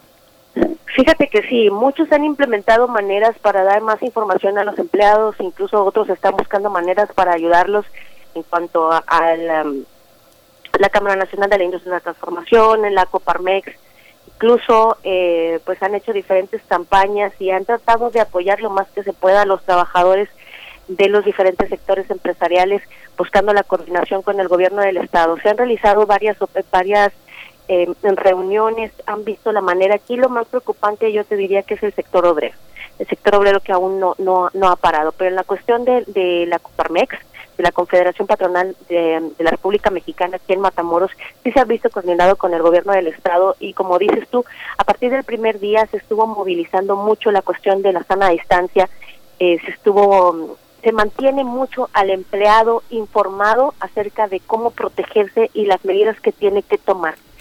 Eh, muchos mandaron a la mitad de los trabajadores a sus casas, otros que son esenciales para ciertos puestos están trabajando eh, pues de manera coordinada con sus jefes pero sí han tomado sus, sus medidas y sí han escuchado las recomendaciones del gobierno del estado y te lo digo porque muchos de ellos pues los tengo en Twitter y los tengo en algunas otras redes sociales y sí hacen las recomendaciones habituales. Aquí lo que preocupa más es el sector obrero. Fíjate que una de las cosas que me, me, me ha llamado mucho la atención ahora que señalas todos estos temas en Tamaulipas pero que son comunes al, al país es el, el, tema el tema del DIF que ha sido un tema también muy importante y eh, es, es interesante ver cómo ha cerrado filas la titular del DIF que todavía en el caso de Tamaulipas pues es la es el, la, la, primera dama del ejecutivo no así lo así lo así lo nombran. Y el señalamiento el poner el acento en el tema los temas de abuso a niños y niñas y el tema de la violencia intrafamiliar cómo cómo se ha dado en esta época de pues de, reserva, de no salir a la calle? Pues mira, mucho se hablaba a nivel nacional de un repunte en, eh, en el tema de la violencia intrafamiliar.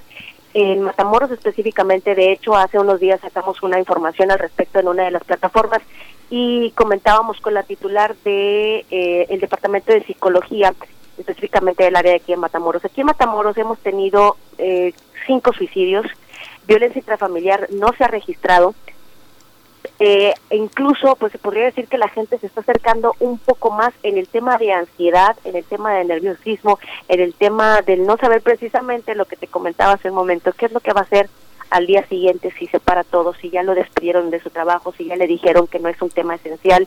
Entonces, por eso por eso están yendo. En cuestión de los niños, pues no se ha habido, eh, no hemos tenido casos de problemas de ansiedad o de problemas de, de abuso infantil o de problemas de violencia eh, no se ha registrado un, un alto número o un alto número de casos en este momento eh, en cuestión de Tamaulipas, pero sí han estado dando mucha difusión a este tipo de casos, de que si sufres ansiedad, de que si sufres violencia familiar, de mm, incluso han estado dando tips a través de, de los ah, de las diferentes plataformas de cómo controlar la ansiedad, de cómo controlar el nerviosismo, ah, de cómo tienes que estar tranquilo y relajado. Pero te digo, el tema de violencia ah, familiar, eh, por ejemplo, aquí en Matamoros, yo te lo mencionaba, pues no, es- no son tanto los casos, pero en el tema de suicidios, en el tema de ansiedad, en el tema del, de estrés, y nos decía la psicóloga del sistema de, de desarrollo infantil aquí en, y, de, la, y de la familia, del sistema DIF aquí en Matamoros, nos comentaba que se está dando mucho el hecho de, oye, pues nos cambiaron la rutina, tenemos que estar con nuestros hijos todo el día, tenemos que ver cómo le vamos a hacer, la cuestión de, de la cuestión educativa, la plataforma digital incluso estuvo causando mucho estrés en las redes sociales y eso me imagino que fue en nivel nacional. Entonces la gente sí se empezó a, a movilizar un poco, han sido eh, de entre siete u ocho casos de problemas de ansiedad aquí en Matamoros y se van incrementando, ¿no? Pero la gente se está acercando más por eso que por por el tema de violencia, pero aún así el sistema DIF a nivel estatal ha estado trabajando muchísimo en esa cuestión. Sí hay unas unas ciudades, sí hay unos municipios que han presentado casos de violencia, pero no son eh, tantos como los que se esperaba. Lamentablemente son más los casos de ansiedad y el tema de suicidio lo que está preocupando más, porque aquí en Matamoros, te digo, en una sola semana tuvimos cuatro o cinco suicidios y eso sí está de preocuparse. Por supuesto. Pues Carla Negrete Lares, reportera, editora de la plataforma informativa Enlace MX, te agradecemos mucho este re- reporte, reporte muy completo sobre lo que está ocurriendo en el estado de Tamaulipas. También te mandamos un abrazo pues hasta allá, hasta la tierra de Rigo Tobar. Muchísimas gracias, Carla. Muchísimas gracias, que estén muy bien. Un abrazo digital. Hasta luego. Igualmente para ti. Hasta luego.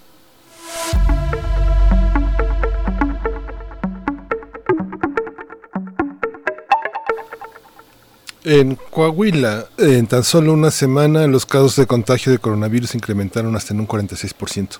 Según el reporte del Plan Estatal de Prevención y Control de la COVID-19, el número de casos aumentó considerablemente a partir del decreto de la fase 3.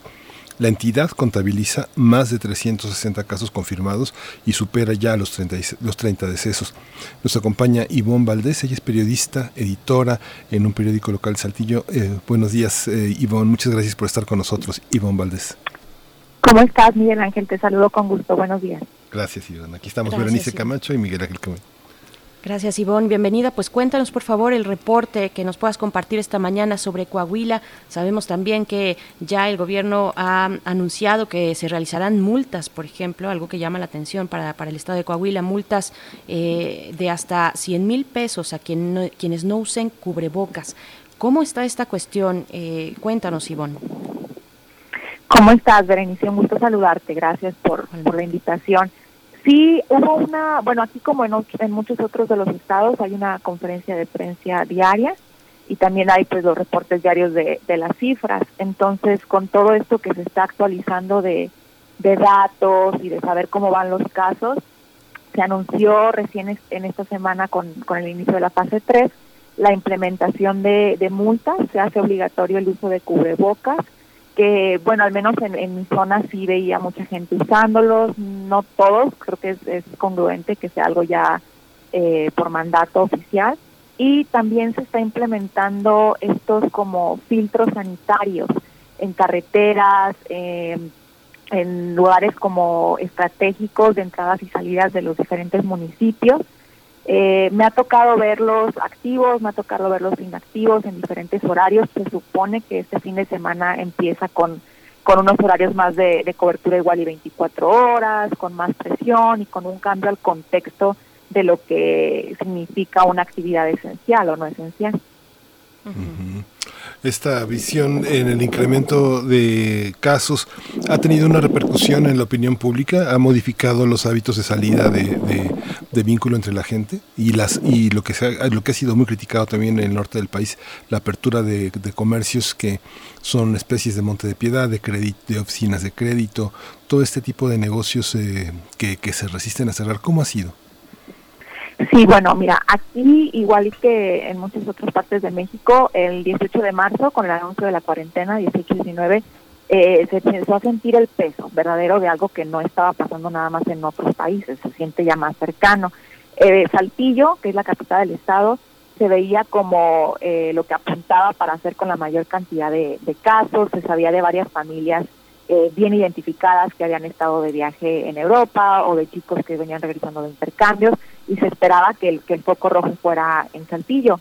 Esa misma semana, el 22 de marzo, después de que se anuncia la cancelación de eventos masivos, suspensión de clases, todo para marzo y abril, eh, los informes marcaban 12 casos en todo el estado. Teníamos uno en Monclova, seis en Torreón y cinco en Saltillo. Pero de una manera muy abrupta, durante el comienzo de, de aquí de la contingencia en esta parte de- del país, Monclova fue lo, lo que se convirtió en el verdadero foco rojo. Es el municipio más afectado. Ahora, al día de hoy, pasan cinco semanas de esto que te estoy eh, narrando, y ya llevamos 374 casos confirmados en el estado. Monclova sigue con el mayor número de casos, llevan 195, en Saltillo hay 45 y en Torreón 42, son como que los, los tres que más cantidad de casos llevan. Esta cifra, como tú lo mencionas, se elevó exponencialmente el día de ayer, hubo una alta en, Torreón como de 7 o más casos y ya son 19 los municipios confirmados con un total de 33 decesos. Eh, sí se han anunciado pacientes recuperados, llevamos 100 pacientes recuperados al día de hoy en el estado, 46 en Monclova, 17 en Torreón, 25 en Saltillo, 2 en Piedras Negras, eh, pero la gente creo que, que va a cambiar mucho ahora con, con la fase 3 la percepción pública, porque si bien había habido declaraciones oficiales y había habido recomendaciones, estamos pues eh, como ciudadanía de verdad muy expectantes de que de ver, de ver, de ver firmeza, de que no sea algo dejado a, a tu criterio personal, de ver eh, verdaderamente estos filtros operando en la fase 3, de ver este a, la- a las personas tomando conciencia. A mí me ha tocado ver familias enteras en parques, en zonas públicas sin cubrebocas, con niños, eh, familias enteras con también con niños en, hospitales públicos, claramente sin una eh, actividad esencial de estar ahí, simplemente como que por ir por ir de, de a todos, ¿no? Eh, hay supermercados donde nos dejan entrar de grupos no más de 10. En algunos he visto que hay cumplimiento, en otros no. Se supone que también va a haber ya multas para reuniones en casa. Todo eso eh, realmente me ha tocado ver de, primera instancia que no está siendo completamente implementado la, la, lo estricto ¿no? de esta implementación. Pero pues se espera que con la fase 3 se, se tomen medidas un poquito más rigurosas. Ujú. Ivonne Valdés, la ciudadanía, ¿cómo, ¿cómo responde? ¿Cómo responde la población ante estas medidas restrictivas después de, efectivamente, como lo dices, del caso tan, tan, tan emblemático que ha sido Monclova, que incluso podríamos este, pues señalar ahí cuestiones del abasto de los insumos que llegaron a esta clínica en Monclova, pues que, que desató eh, pues todo un contagio muy importante entre personal de salud. Eh, es uno de los casos pues más eh, complejos y difíciles. Pero ¿cómo toma esto? ¿Cómo lo toma la población, las medidas restrictivas en, en un estado como Coahuila? Bueno, considero eh, que ha ayudado en cierta manera esa indignación desatada del caso en, Monclova hasta eso, porque precisamente eh, hoy se, se publica en medios el- la, la acusación de un diputado federal de- del robo de insumos en el hospital de Monclova. En Monclova lo que pasó es que eh, hubo una cantidad de neumonías atípicas, entre comillas, diagnosticadas, o bueno, algunas ni siquiera diagnosticadas oficialmente, sino usadas para descartar casos de COVID al principio, justo cuando se sabía que se estaban disparando exponencialmente los, los casos confirmados. Eh, sobre todo en Monclova, que es una de las zonas donde se dispararon estos casos más rápido, fue realmente considerada por la por la población como, pues, como una verdadera burla, o sea, una completa fa- falla de nuestras autoridades en protegernos o al menos en ser transparentes. Eh, si bien ya ha habido declaraciones oficiales, cabe mencionar que sí es cierto, incluso a nivel nacional ya han dicho que, que es falso, que el gobierno nunca intentó ocultar eh, casos de COVID, este, porque yo creo que también estuvo pasando en muchos otros lugares, se volvió algo nacional. Eh, la realidad es de que bastaba conocer a un familiar, un amigo, un vecino. El caso de la trabajadora del INEGI fue muy comentado por la misma gente que, que la conocía, que entrevistábamos los medios. y, y ellos mismos te dicen, no, pues vengo del hospital, vengo con, con esta receta, o nos dicen que es neumonía, incluso llegó al grado que, que el mismo personal de los hospitales lo filtró, estuvieron circulando videos, y pues de Moncloa lo que se conoce o lo que se percibe por la ciudadanía es un desastroso manejo del IMSS. Eh, comenzó precisamente con, con decesos y ahora tenemos básicamente un epicentro en los mismos trabajadores del hospital. Entonces no están siendo atendidos. Yo creo que en todo el mundo se está romantizando esta idea del, del, médico héroe, de la enfermera heroína, de las personas trabajadoras de salud que están dándolo todo. Y es cierto, tienen una pasión admirable por, por el servicio a la comunidad, a la salud, pero no se les está apoyando de, de la manera en que se debería, no se les está resguardando, eh, trabajan turnos que, que no es sano para incluso los pacientes y, y pues se, se percibe de la, de la ciudadanía, como tú me preguntas, indignación, que es lo mismo que, que generó esto como, ok, el gobierno no me está diciendo la verdad, entonces me tengo que super cuidar mucho más allá de lo que están realmente diciendo. Las medidas que propone el gobierno federal tienen un alcance local, tienen un alcance que se replique en el sistema de salud, en la Secretaría de Salud del Estado, que sea un eco del gobierno federal o en disonancia. ¿Qué papel juega también la figura del gobernador y del sistema eh, del, del sistema eh, integral de la familia, el DIF? Sí, bueno, justo este fin de semana también se avanzó en, en materia de prevención social de la violencia y la delincuencia ha sido bien cubierto también mediáticamente que, esto de la cuarentena son días donde se va a exponenciar la violencia doméstica, donde vamos a, a notar más casos de abuso. Es triste, pero es una realidad para la que todos los gobiernos se deberían de estar preparando. En el caso de Coahuila ya hay eh, un modelo eh, de prevención y atención eh, en el Estado, entonces están este, planeando tomar medidas.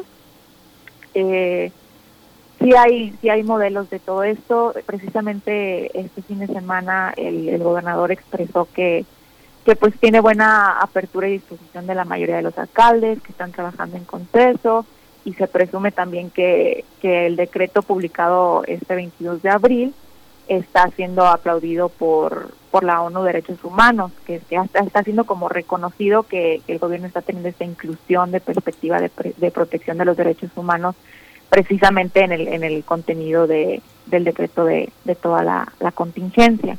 Entonces, se está cuidando a la ciudadanía en, en papel, te digo, me toca ver casos que sí, casos que no, eh, pero al menos hay algo pues en, decreto. Se supone que, que, ahora con la fase 3, pues muchas de las restricciones van a hacer saltar a, a la misma ciudadanía, pero eh, realmente estamos esperando más bien que haya más, más este rigor, como te comentaba.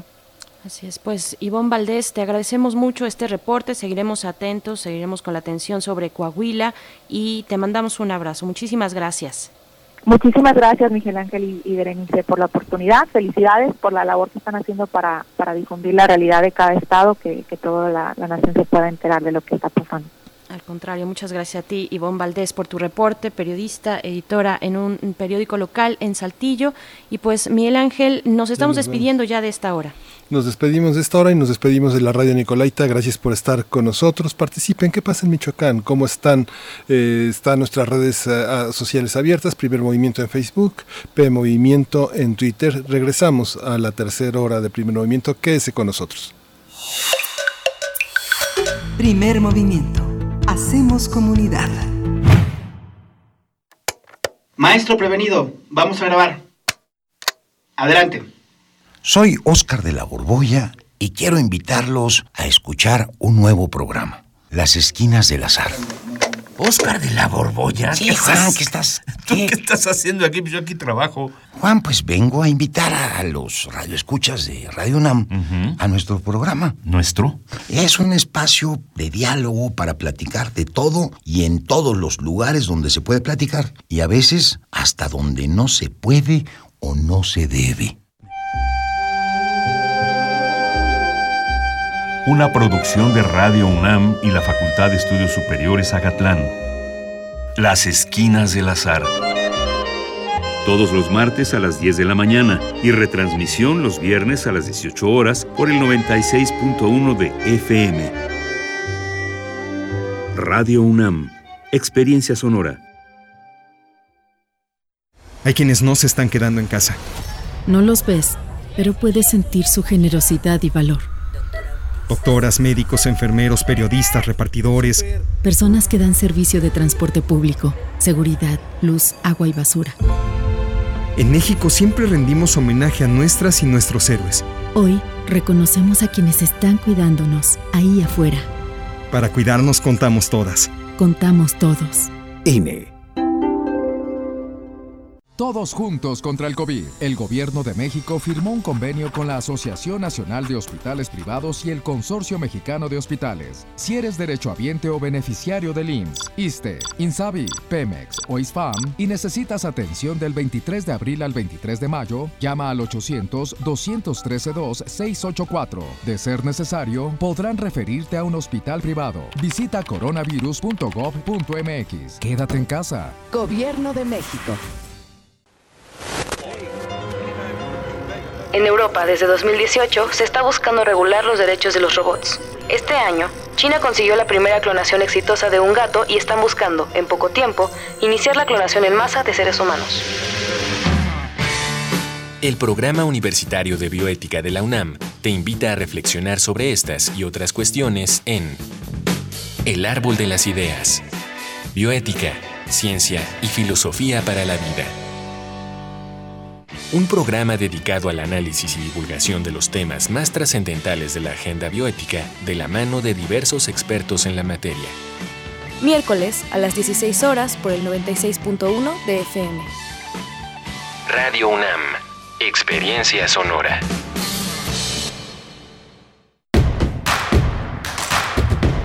Encuentra la música de primer movimiento día a día en el Spotify de Radio UNAM y agréganos a tus favoritos.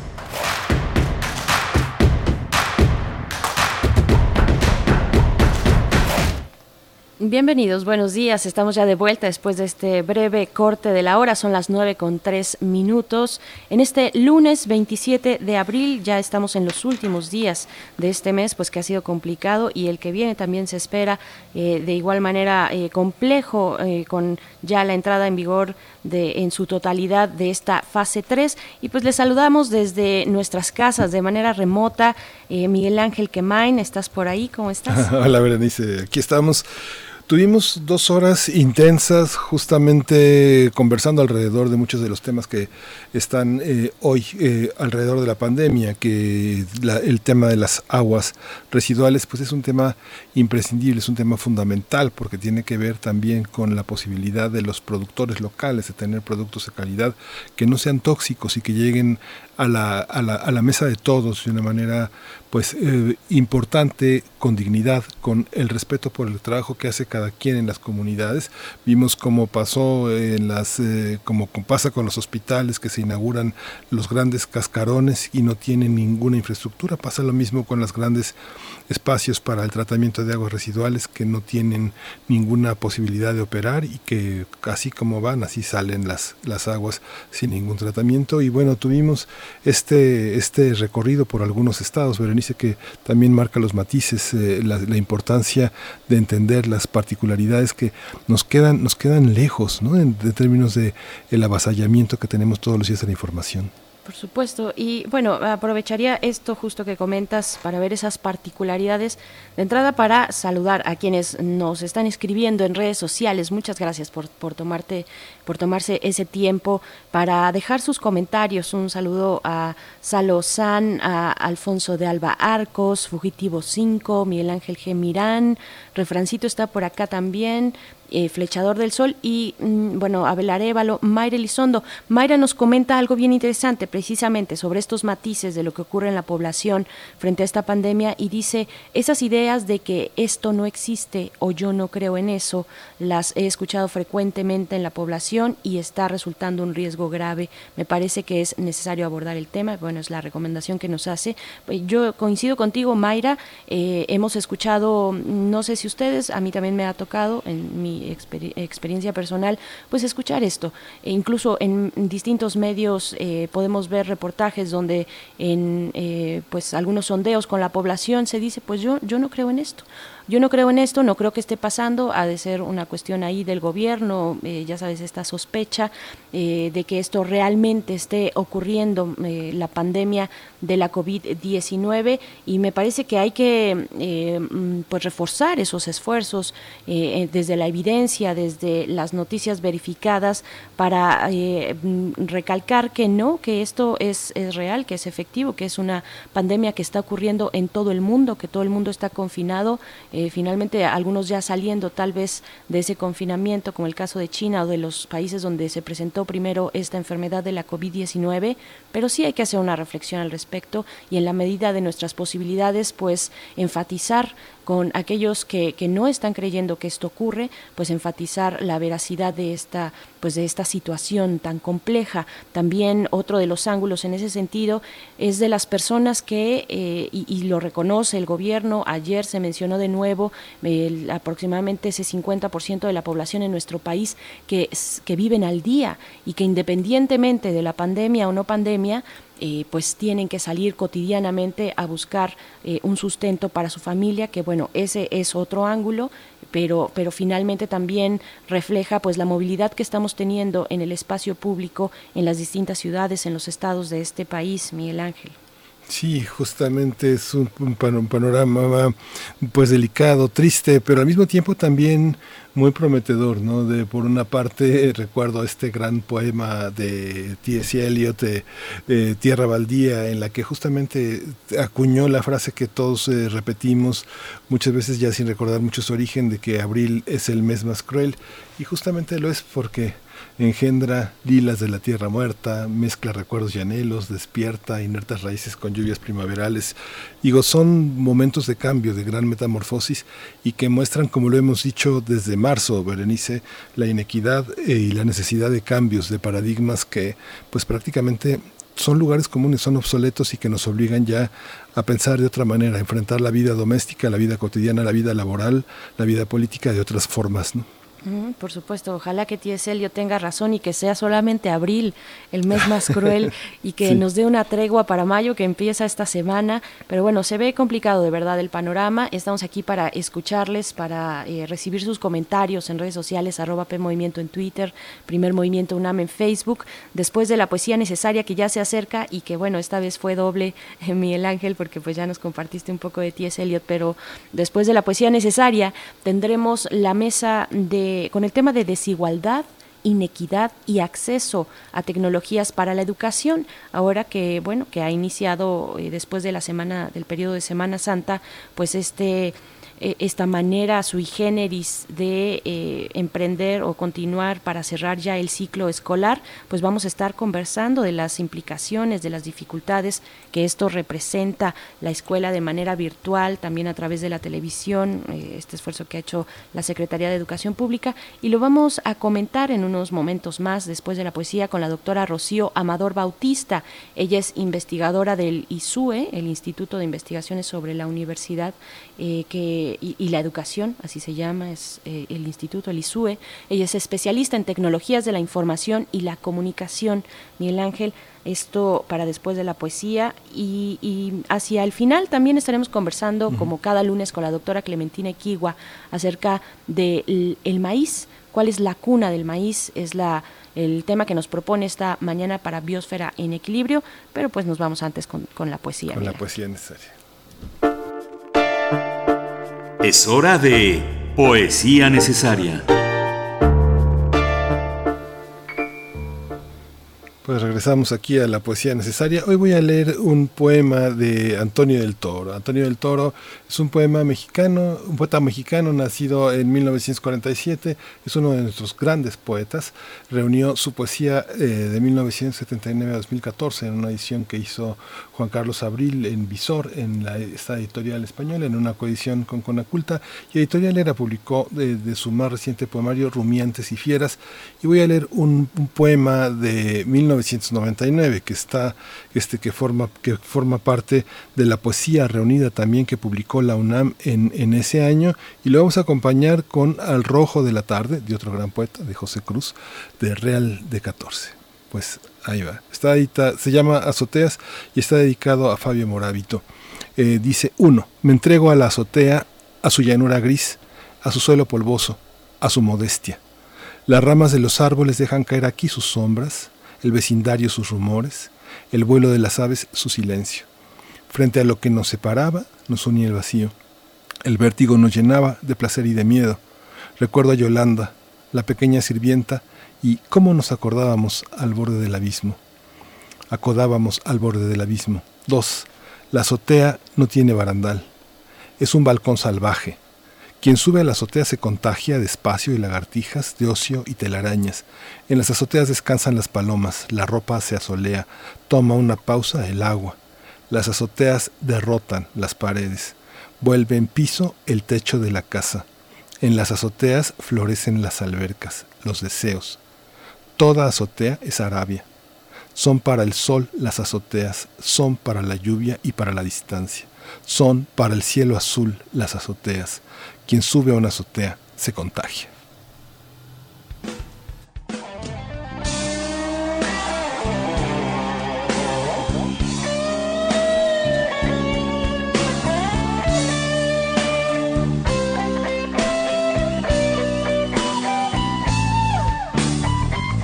Al rojo de la tarde se me va una silueta, murmura una tonada, la llave está en la puerta, sentada y casi a oscuras, tocando el piano hasta el final.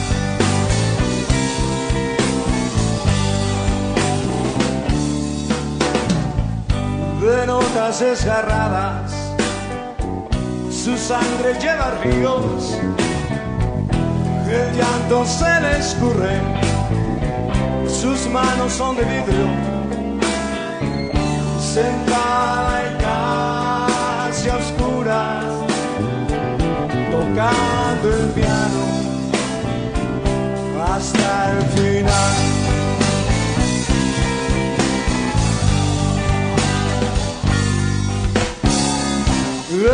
Azul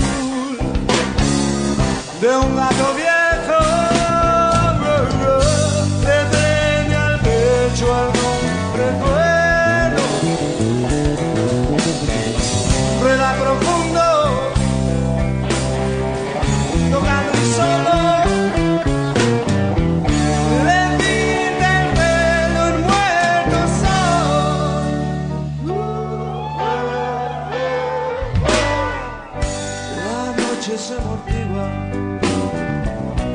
al tibio de su cuerpo, se llena su cintura, la música huye lejos, sentada y casi a oscuras, tocando el piano hasta el final.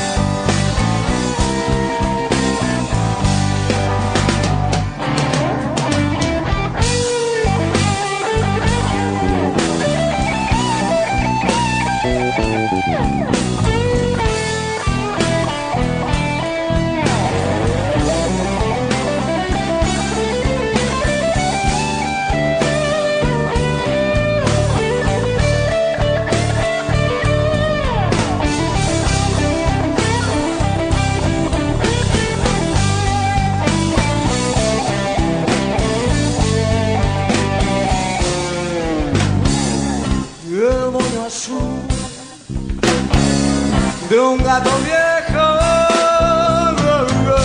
le prende al pecho algún recuerdo rueda profundo Primer movimiento. Hacemos comunidad. La mesa del día. La Secretaría de Educación Pública dio a conocer la semana pasada los ajustes al calendario escolar para el ciclo 2019-2020. Las autoridades educativas explicaron que en las regiones donde no hay riesgo de contagios por el coronavirus SARS-CoV-2 regresarán a clases el 17 de mayo, mientras que en el resto lo harán el 1 de junio. Se prevé que todos los alumnos concluirán las clases el 17 de julio, es decir, 11 días después de lo que se tenía programado.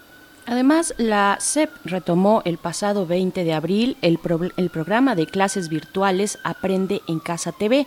Esteban Moctezuma, secretario de Educación Pública, afirmó que gracias a esta modalidad se cumplirá con las metas de aprendizaje previstas para el presente ciclo escolar. En el caso de grupos vulnerables sin acceso a Internet o señal de televisión, Moctezuma dijo que la SEP está creando espacios por radio y campañas para distribuir cuadernillos de actividades. El funcionario aseguró que antes de la pandemia había un avance del 75% del ciclo escolar y los cursos en línea ayudarán a cumplir las metas educativas. Conversaremos sobre el acceso a las tecnologías de la educación ante las modificaciones al calendario escolar y la implementación de programas para la educación a distancia. Y para ello nos acompaña en la línea de Radio UNAM en primer movimiento la doctora Rocío Amador Bautista. Ella es investigadora del ISUE y profesora del posgrado en pedagogía y especialista también en tecnologías de la información y la comunicación. Y nos da mucho gusto saludarte esta mañana y agradecemos tu participación, doctora Rocío Amador. Muy buenos días. ¿Qué tal? Muy buenos días, Berenice Camacho y Miguel Ángel Quemay. Muchísimas gracias por la invitación.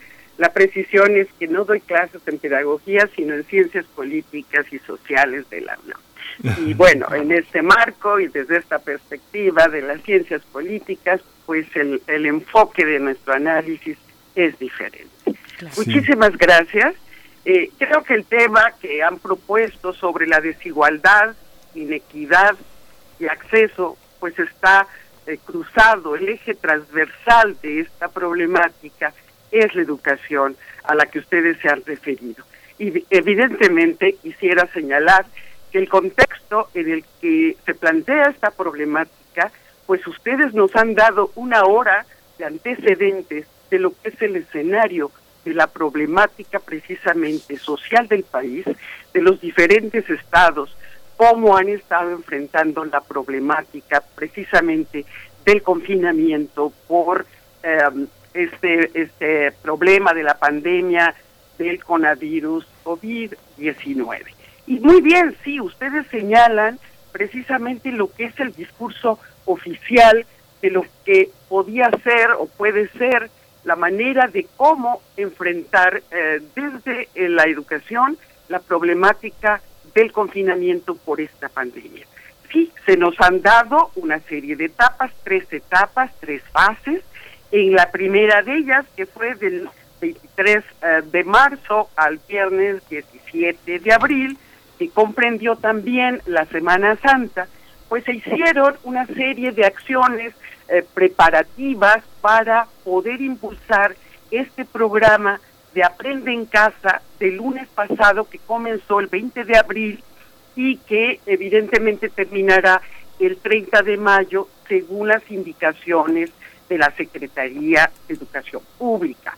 Eh, en este caso, bueno, pues lo que se ha instrumentado eh, ya en curso la semana pasada, terminó el viernes la primera semana de este programa Atiende en Casa, perdón, Aprende en Casa, eh, poniendo en acción pues las televisoras, tanto públicas como privadas, la televisión abierta, especialmente Canal 11, y bueno, en ellas participa también la UNAM, si es que hemos de referirnos en algún momento eh, a distintos niveles educativos. Entonces, bueno, desde este punto de vista estamos hablando del discurso oficial que tiene que ver con esta estrategia tanto a través de la televisión como a través de eh, pues las, las redes eh, radiofónicas cumplen una función importantísima desde hace décadas y que en este caso se nos informa que es en 15 distintas lenguas del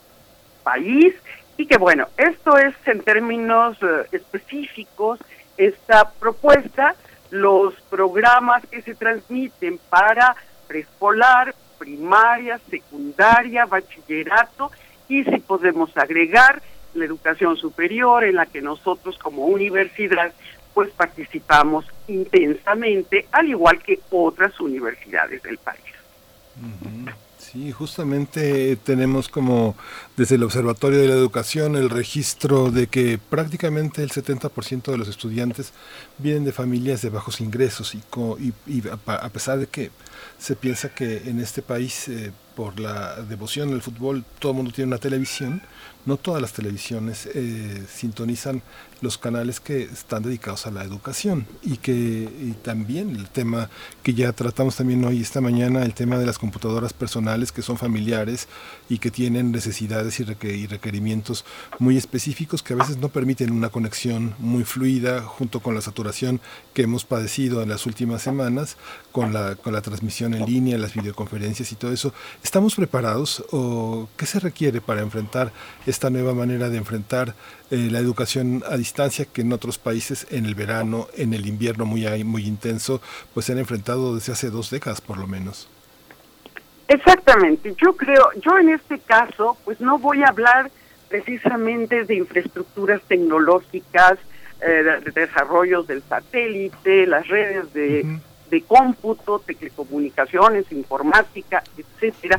Prefiero hablar de las personas. Y entonces, en este caso, me referiría que vamos, nos dirigimos a una población de niñas y niños, madres y padres, profesores y profesoras, de sectores urbanos, semirurales, rurales, es decir, no podemos generalizar este acceso a las tecnologías en cualquier espacio de nuestro país. Hay profundas diferencias y pensando que hoy la educación está en manos de estas madres y padres que no necesariamente tienen los recursos tecnológicos por una parte y por otra la formación que les permita, ni siquiera a veces la formación básica para poder educar o acompañar a los hijos, porque muchos de esos padres apenas tienen segundo o tercero de primaria, si no es que muchos analfabetas. Y por supuesto, desde esas poblaciones nos podemos ir hasta las poblaciones de personas mucho más educadas, con mayor formación, que tienen en sus casas el espacio, la infraestructura de telecomunicaciones y el equipamiento, cosa que no existe en todos los espacios de nuestro país, no solamente hablando de la Ciudad de México, pero que este es un fenómeno nacional, por no irnos a nivel continental y mundial, que también es no solo el caso de México. Y entonces, desde este punto de vista, yo creo que eh, habría que considerar esas profundas diferencias que son pues parte de la desigualdad y de la inequidad que vivimos en este país. Entonces el acceso tecnológico no es una cuestión que se reduce solamente a poblaciones que disponen de ellas. Si vamos a hablar precisamente de esa exclusión que de cualquier manera los alumnos que están en primaria, por ejemplo, y que viven en zonas bastante marginadas, difícilmente tienen acceso a esa tecnología. Pondría el ejemplo de algo muy inmediato, que es el Cerro de la Jusco, cercano a la UNAM, en la delegación Tlalpan. Eh, existe ahí un albergue que atrae uno, una cincuentena de niños que mientras sus padres son cargadores en la central de abasto, ellos pueden permanecer en este albergue, pero no necesariamente disponen de esta tecnología para poder acceder. Por supuesto que está la televisión. Cuando ellos están en el albergue, tienen ese apoyo, pero cuando se van a sus casas, eh, pues desafortunadamente carecen tanto de la tecnología como del apoyo académico o docente y que bueno, conociendo experiencia, estas experiencias del Ajusco, las personas que viven en la parte alta del Ajusco tienen que bajar hasta la carretera para poder usar el celular. Entonces, creo que esto, eh, pues de alguna manera nos indica los extremos de las condiciones del acceso a la tecnología. Doctora Rocío Amador, ahora que ya lo mencionaba, cómo, cómo pensar, cómo enmarcar el papel de los medios eh, públicos, sobre todo de, bueno, de radio y de televisión en este momento, que puedan apoyar, que puedan ser, pues eso, una, una palanca de apoyo para ah, eh, lidiar con estas dificultades, con estas carencias eh, que se tienen en el eh, contexto digital de una buena parte de la población. ¿Cuál es ese papel? Este, y, pienso, por supuesto, en programas pues muy emblemáticos en otros países, en la BBC específicamente, que tenían este programa pues ya de muchas décadas, un programa de eh, alfabetización, por ejemplo. ¿Cómo, ¿Cómo se complementa de la mano en este momento el plan que propone la SEP haciendo uso de la radio y la televisión? Bien, yo creo, habiendo dicho eh, esto, unas palabras sobre el escenario de la realidad social, eh, no podemos descartar y reconocer la importancia que tiene el uso de la radio y la televisión, pues específicamente en la educación. Eh, desde que inició la radio ha tenido una importancia fundamental en comunidades indígenas. Yo misma recuerdo que Radio UNAM transmitía programas de idiomas que hoy pues creo que han desaparecido porque hay otra otras eh, posibilidades tecnológicas para aprender. Me parece que el caso de la telesecundaria fue un ejemplo mundial de eh, cómo llevar esta, esta educación hasta las comunidades más alejadas. Y si bien los expertos han hecho críticas muy fuertes al programa porque pueden ver que no es adecuadamente pedagógico, etcétera, cuando se va a las comunidades y los estudios que se han hecho a las comunidades, comenzaron por conocer un aparato que desconocían, como comenzaron por conocer una realidad ajena completamente a su mundo y que les había hecho aprender.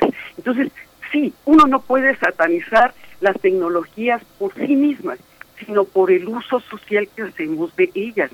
Y yo creo que esta medida que se ha tomado en México puede ser muy cuestionada tal vez para los muy expertos en cuestiones pedagógicas sobre las características de los programas y los materiales educativos, pero sin embargo le está dando la posibilidad a las personas, a los niños, a los jóvenes, adolescentes, incluso adultos, y digo adultos, porque cuando los padres, las madres están acompañando a estos niños a eh, pues ver las sesiones según se indica eh, la televisión, perdón, la Secretaría de Educación Pública, que los niños vean estos programas acompañados por sus padres, pues los padres también están de alguna manera involucrándose en este proceso educativo. Y lo digo porque en estos días, pues gracias a la invitación que ustedes me, me hicieron, pues me di a la tarea de preguntarle a la persona que barre eh, eh, las calles donde yo vivo y viene con tres niños que uno está en preescolar, el otro en primaria y la otra en secundaria.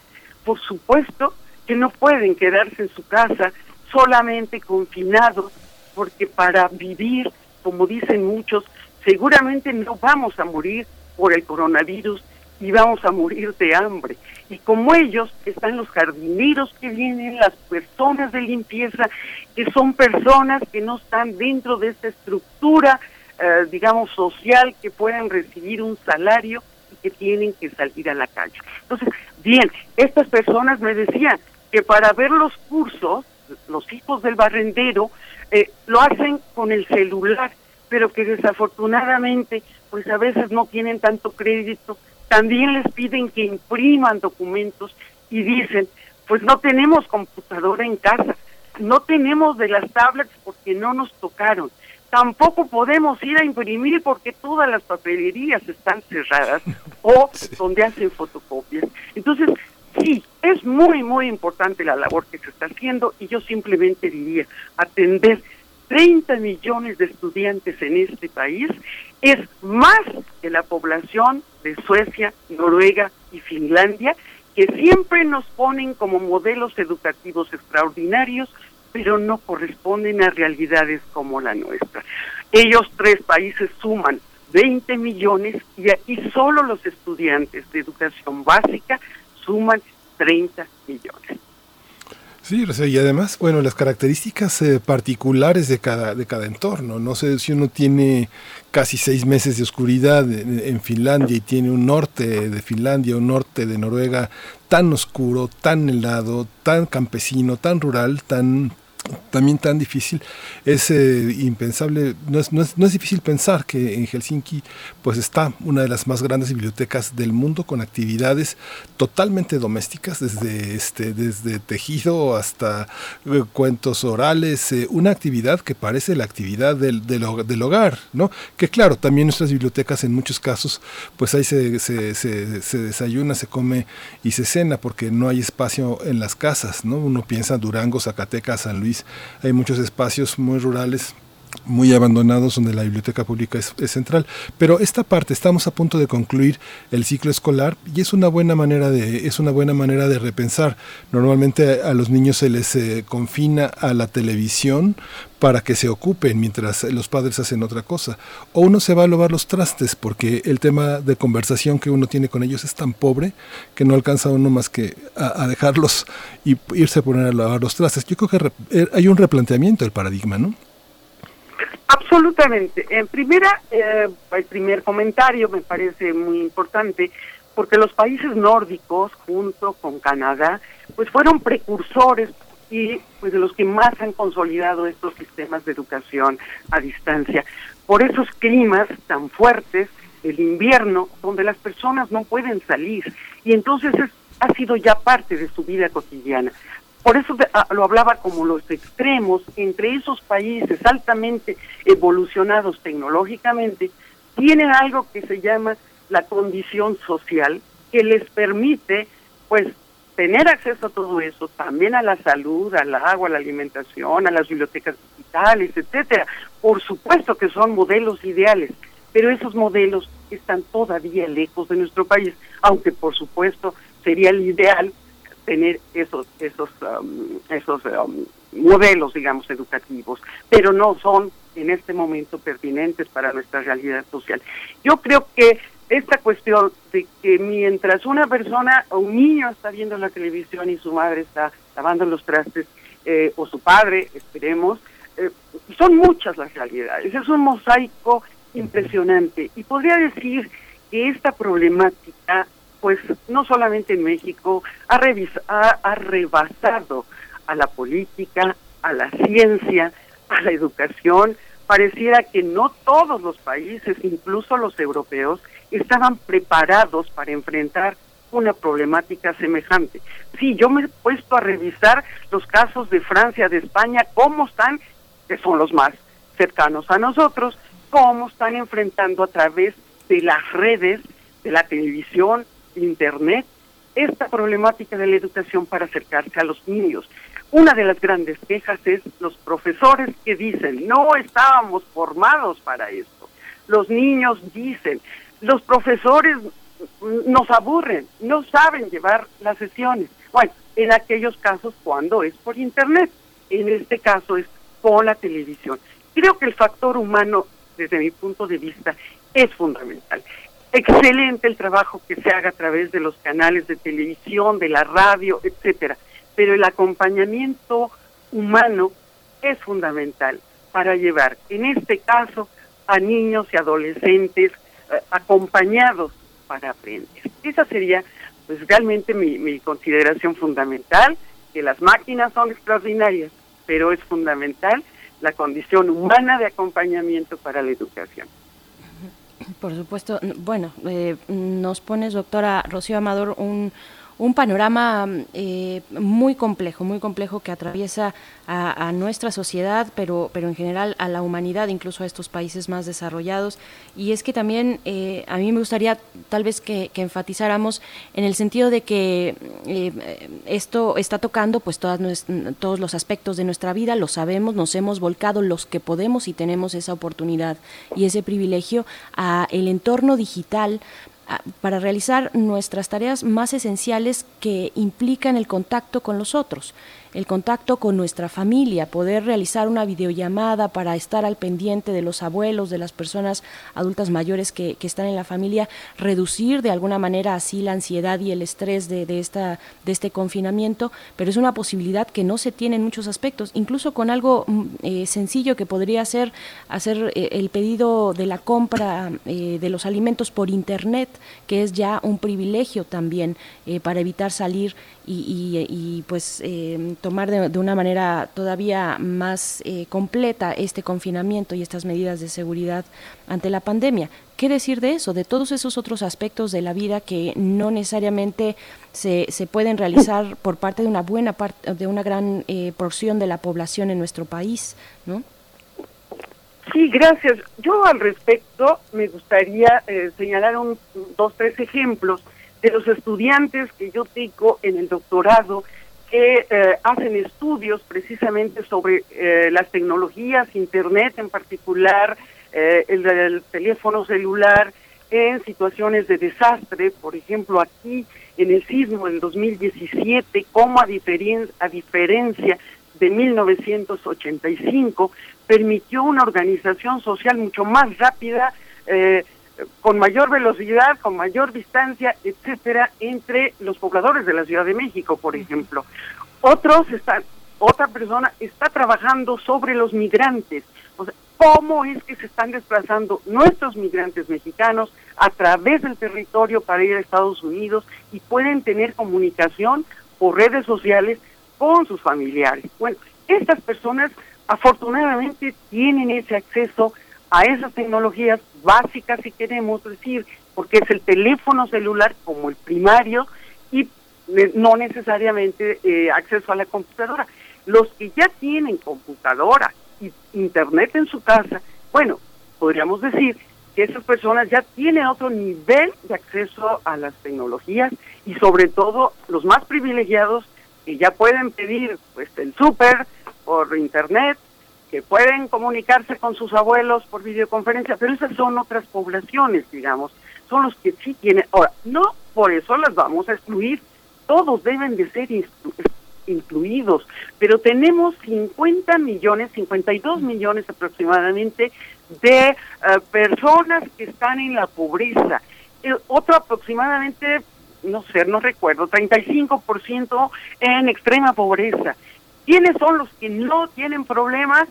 25%. Si vamos sumando, eh, según el INEGI nos dice que hay 80 millones de personas conectadas a Internet, la misma población que se encuentra en, en condiciones que no necesariamente eh, pues tiene acceso a las tecnologías. Entonces, para poder hacer una reflexión sobre esto, que tampoco es, es fácil, simple, tú lo dices muy bien, Berenice, es una realidad compleja. El problema es un problema complejo y como tal requiere pues respuestas a esa complejidad que todavía los científicos, los estudiosos no logran eh, pues dar respuestas en tanto que la realidad pues ha superado todos estos aspectos que no estaban previstos. Sí. Rocío, estas, eh, hay un aspecto también que, que, no se discute tanto porque pareciera como que es parte íntima de la, del sistema educativo, que es el sistema de la evaluación. Por una parte, no se quiere detener a nadie en el sistema, no se quiere detener a nadie en las aulas, ni en el recursamiento, ni en la repetición de años, como sucedía en épocas anteriores, pero al mismo tiempo hay un problema para evaluar. Hay un, hay un sistema que tal vez no corresponda a lo que las personas son y que en los ámbitos locales eh, hay cierto divorcio también entre los métodos, las herramientas, los libros de texto para poder entender quiénes son en cada lugar y, el murmullo que muchas de las lenguas eh, originarias eh, suenan frente a un español que aparece como discriminatorio también en los programas de estudio. Sin la voluntad de discriminar, parece discriminatorio por la herramienta como por la herramienta de la que forma parte. Sí, muy bien, muy muy muy acertado esto. Justamente revisaba yo el, eh, el examen, entre comillas, para esta primera semana de lo que se ha visto a través de aprender en casa y el examen que se plantea para estos niños de primero de primaria tiene 30 páginas. Bueno, 29 para ser precisa. Entonces, en este caso, de momento, me pregunto si será suficiente con esa semana eh, de la clase que se da por la mañana y la repetición que se da por la tarde en distintos horarios, es decir, una familia que eh, puede tener solamente un padre, una madre en casa, pues tiene que tener disponibles muchos horarios si tiene dos, tres niños. Entonces, la evaluación es parte también de la evaluación de la propia persona que está acompañando a estos niños. Los sistemas de evaluación mundiales, desafortunadamente, eh, pues tienen mucho que ver con los rankings, con no dejar que nadie repruebe. Esto es una, eh, digamos, otra forma de entender la, la educación. La noción de reprobación incluso no está aceptada, no está admitida. Y todos deben de pasar de un año al siguiente, aunque todavía no tengan la capacidad simplemente de lectura, escritura y matemáticas y que siguen avanzando para no eh, pues bajar los indicadores o los estándares que establecen mundialmente, pero que finalmente el afectado es el estudiante, el alumno, que no tiene que ver con esos sistemas de evaluación tan rígidos como este que estaba yo eh, revisando de 29 páginas para la primera semana y que pues creo que hay que repensar no solamente la educación, sino nuestra sociedad se va a tener que repensar, reestructurar, porque esta, si bien nos puede parecer la primera, no será la última. Por supuesto. Doctora, y, y, es muy importante recalcar pues e, esta cuestión y entre muchas otras, ¿cuáles son los aprendizajes eh, que, podemos valorar un poco más en este momento de discernir pues lo que es lo importante de lo que podría esperar para otro momento. Yo creo que ese es un tema mm, que con eh, especialistas, pedagogos podemos eh, tratar de explorar qué es lo que tenemos que aprender o, o, cómo, cómo se da el aprendizaje en estos momentos que finalmente el aprendizaje, lo sabemos, es colectivo también. Eh, ahora que tenemos tal vez un diálogo muy unidireccional desde una, desde una televisión o, desde una pantalla eh, en nuestros dispositivos electrónicos. Pero yo también quiero preguntar, doctora, ¿cómo está ocurriendo esta situación dentro de nuestra universidad? Para mm, un poco también eh, ir delineando los, los, las problemáticas y los eh, pues eh, todos los retos que están teniendo los, los profesores, las profesoras, los alumnos en general. ¿Cómo ver esta parte para no perpetuar o para no agudizar las diferencias entre las capacidades que tienen o las posibilidades técnicas que puedan tener los alumnos y alumnas de una universidad tan grande y tan diversa como esta? Sí, bueno, yo creo que es, es, muy importante señalar esto ya al final de nuestra conversación, porque finalmente la universidad, yo he dicho, pues es una potencia uh, a nivel de educación y también tecnológica en México y en América Latina. La UNAM ha hecho, tiene toda una larga trayectoria, yo he hecho el estudio pues de lo que es la educación abierta y a distancia, que está a punto de cumplir 50 años y que gracias a los sistemas de satélites, redes informáticas, ahora tenemos redes de videoconferencia, tenemos infraestructuras de plataformas que nos permiten participar. Por ejemplo, la red de aulas virtuales, que según recuerdo hace dos, tres días se daba la cifra de más o menos 17 mil aulas virtuales que tiene la UNAM disponibles en este momento yo participo en algunos consejos de nuestra universidad y tenemos la posibilidad de tener reuniones, eh, 10, 15 personas, 20, hoy mismo dentro de media hora el Consejo Técnico de Humanidades tendremos una reunión donde hay 50 personas que nos van a permitir,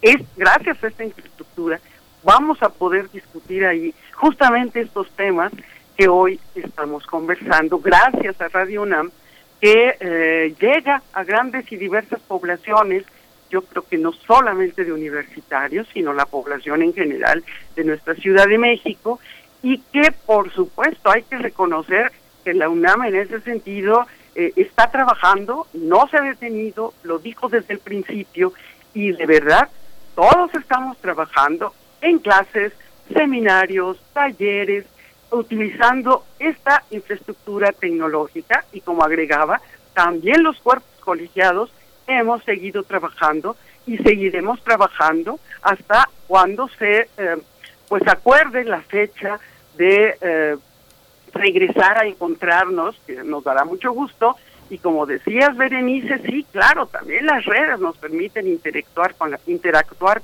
con las personas, y que, pero siempre termina en que se quieren encontrar hasta en las relaciones más personales, las personas comienzan por las redes y al final quieren encontrarse, porque la relación humana pues es parte de nuestra naturaleza. Sí. Pues doctora, le agradecemos muchísimo su participación. Rocío Amador Bautista, investigadora del, del ISUE y profesora de la Facultad de Ciencias Políticas y Sociales. Muchísimas gracias.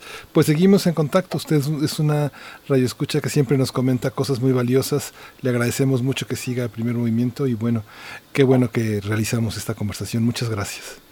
Miguel Ángel y Berenice, muchísimas gracias. Yo soy una radioescucha de Radio UNAM. No me pierdo los jueves Mundos Posibles porque es mi trayecto justo antes de llegar al Consejo Técnico y disfruto muchísimo las conversaciones con el doctor eh, Alberto Betancourt. Entonces, no, eh, espléndido, espléndido. Radio UNAM nos mantiene en contacto con nuestra comunidad universitaria y con la sociedad en general. Muchísimas gracias.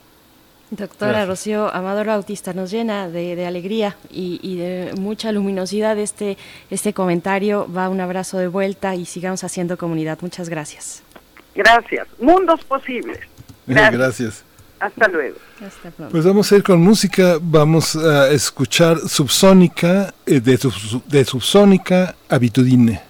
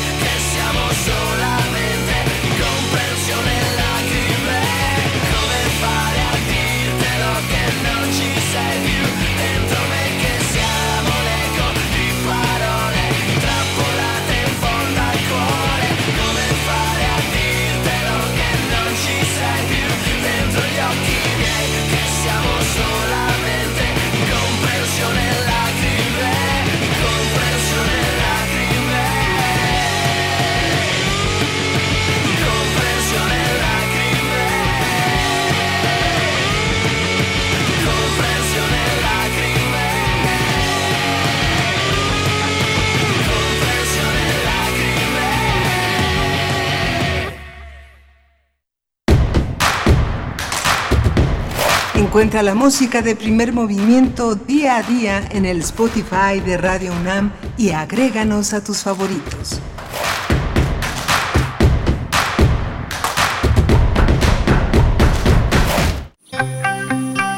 Biosfera en equilibrio. Querida doctora Clementina Kiwa, ¿cómo te encuentras? Muy buenos días, qué gusto saludarte una vez más. Igualmente. Este lunes, ¿qué tal? Muy bien, pues yo aquí muy bien, todavía encerrados en la casa. ¿Y ustedes cómo están? También encerrados. Y lo que nos bien. falta. Muy bien, bueno, pues aquí van las cosas avanzando. Aunque el radio no conoce de muros, es una manera de salirnos de cualquier confinamiento. Las, eh, la- la- las vías, los umbrales que cruza el radio, pues son infinitos, ¿no? Son maravillosos porque sí, la verdad es un reto, ¿no? Este mantenernos informados, estar en comunicación, dar cosas que le agraden y que le interesen a, la- a nuestro público es, es una maravilla. Ah, querida doctora Clementina Kiwa, y, y con el tema de hoy yo personalmente te agradezco porque me interesaba mucho, me interesa mucho saber eh, pues tu, tu balance respecto al maíz, ahora que se expidió esta ley, ya se decretó esta ley de protección a las 64 razas de maíz que tenemos aquí en México, y pues bueno, tú nos, nos lo presentas en esta mañana, ¿cuál es la cuna del maíz? Pues sí, es, es una buena noticia, es un motivo de orgullo, porque México es la cuna del maíz, efectivamente. Y bueno, oye, quiero hablar un poquito sobre la historia de la agricultura, porque como que siempre pensamos que la agricultura está o fue inventada en el viejo mundo, pero sorprendentemente fue inventada en muchos lugares, incluido en México, y bueno, eh, el maíz se ha vuelto protagonista de nuestro de, la alimentación mundial. Entonces, eh, pues quería que recordáramos que a lo largo de nuestra historia, eh, nuestros ancestros fueron desarrollando esta preferencia por ciertas plantas cuyos frutos eran a lo mejor más sabrosos o porque les sa- satisfacían más o porque producían más. Eh, con el paso del tiempo estas plantas se hicieron más visibles en estos entornos eh, humanos y en un momento dado la gente fue seleccionando de manera consciente las plantas que producían más, las que eran más fáciles de guardar o las que tenían semillas que eran más, más fáciles de germinar. De sus cosechas, escogían algunas semillas para sembrarlas al año siguiente y así sucesivamente. Esta selección artificial, que en algún momento Darwin la, la hizo muy notoria y muy famosa, fue el motor evolutivo del proceso de domesticación de plantas que tenían las características que el humano prefería y que gracias a sus cuidados lograban que permanecieran de una generación a otra. Con las plantas útiles en los entornos humanos eh, se fue desarrollando la agricultura. Una tecnología que le garantizó al alimento a nuestra especie debido a que los granos, por ejemplo, se podían almacenar y ser usados a lo largo del tiempo. Con alimentos garantizados, bueno, cambiamos nuestro estilo de vida, nos volvimos sed- sedentarios y con el tiempo libre que teníamos eh, empezamos a desarrollar pues la cultura y la tecnología que son característicos de nuestra especie. De acuerdo con la doctora Bárbara Schall de, de la Universidad de Washington en San Luis, Missouri, ella es una botánica, eh, dice que alrededor de 20.000 especies de plantas eh, son comestibles eh, en el mundo. De estas, a mí me llama la atención, 2.000 son de importancia económica y tan solo 30 son el principal alimento de la gente de nuestro planeta. El maíz es una de estas 30 especies. Eh, Cia maíz es la especie a la que pertenece el maíz y, como decía, es un cultivo que fue domesticado en México hace unos 9.000 años y fue adoptado por todas las culturas del país. Eh, el maíz es impresionante porque se siembra a lo largo y ancho del territorio mexicano, es una de eh, tolera una gran variedad de climas que van del tropical al, tembla- al templado y se cultiva del nivel del mar a las montañas. De acuerdo con el programa de investigación sobre el maíz eh, eh, del Consorcio Internacional de Centros de Investigación en Agricultura, el maíz es la base de la seguridad alimentaria de algunos de los países más pobres del mundo. Bueno. Sí, te estamos escuchando. Perdón, doctora. en. África, en Asia y en Latinoamérica. Según esta organización, en 2010 se cosecharon sete- 765 millones de toneladas métricas de maíz en el mundo y este cultivo le da más del 30% de las calorías totales a los habitantes de 12 países. Eh, este cultivo es el cereal que ha ido a la alza y hoy es, como digo, el que más se cultiva en el mundo. En, eh, eh, en los, eh, como decía, originalmente se pensaba que la domesticación ocurrió en el viejo mundo. Particularmente es famoso el Creciente Medio, que es un área en donde está Líbano, Israel, Siria, Irak, una porción de Turquía y de Jordania. Sin embargo, bueno, se ha demostrado que no, que esto no pasó así y que México eh, ya está bien documentado una de la domesticación del maíz, eh, las calabazas, frijoles y chile, eh, chiles en sitios que tienen aproximadamente no- 9.000 o un poco más de años. Eh, recientemente lo que quiero hablar un poquito es que Alejandra Moreno del Jardín Botánico de la UNAM y Luis Eguiarte de nuestro instituto junto con otros colegas eh, publicaron un artículo en el que estudian, eh, tratan de entender este proceso de domesticación del maíz desde el punto de vista genético. Este artículo salió hace unos días en la revista, eh, una revista de la Academia Real de, de la Real Sociedad de Londres, y ellos estudiaron 29 poblaciones de teocinte de México y de Guatemala. Con esta información exploraron las relaciones de parentesco entre las diferentes subespecies del maíz y además observaron que qué tanto se entrecruza eh, este cereal con los parientes silvestres. Sus resultados son muy interesantes porque mostraron que las variedades del maíz cultivado eh, son claramente diferentes de los teocintes, que son las, las especies eh, silvestres. Y además encontraron que el pariente más cercano del maíz está en la región de Jalisco, cosa que desbanca la idea de que eh, fue en la cuenca del Balsas en donde eh, hubo un evento de domesticación. Ellos eh, también muestran que el cultivo de maíz se mezcla, se entremezcla con poblaciones de teocinte, por eso es una complejidad genética que está en todos los cultivos de nuestro maíz. Esto resalta la importancia de proteger de la extinción y de la pérdida de diversidad genética de todos los tipos de teocintes. Eh, bueno, esto va muy a tono con lo que decíamos la semana pasada de la Ley Federal para el Fomento de Protección del Maíz Nativo, porque, bueno, indudablemente desde el punto de vista biológico y por patrimonio eh, de biodiversidad, es muy importante proteger al maíz nativo. Nada más voy a ser muy breve, porque estoy viendo que se nos viene el tiempo encima. Este, eh, esta ley protege al maíz nativo y la diversificación constante como manifestación cultural, pero también como garantía del derecho humano a la alimentación. Además, están constituyendo una, eh, eh, un organismo que se llama Consejo Nacional del Maíz Nativo, que va a ser un órgano de consulta del Poder Ejecutivo federal para brindar su opinión en materia de protección al maíz nativo y en diversificación constante. Esto, bueno, quiere decir que va a estar la discusión con, con los organismos no solo que protegen a la biodiversidad, sino con los que protegen nuestra alimentación. Y bueno, esperemos que si, si se introducen o si se experimenta con organismos genéticamente modificados, bueno, haya una, una protección de todas las variedades que, que han protegido por cientos de años nuestras eh, nuestros grupos este agrícolas nativos, digámoslo así, ¿no? Ujú.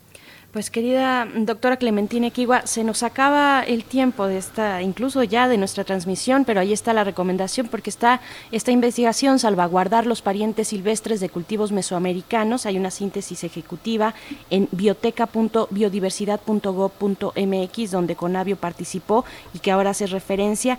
Te mandamos un abrazo, sigamos hablando del maíz, del maíz nativo, de sus razas en México y, y pues eh, muchísimas gracias por compartirlo esta mañana. Claro que sí, y hay que consumirlo también en la medida de lo posible. Bueno, invito a, a nuestros escuchas a que compren productos de maíz nativo, que es muy importante para fomentar que se siga manteniendo.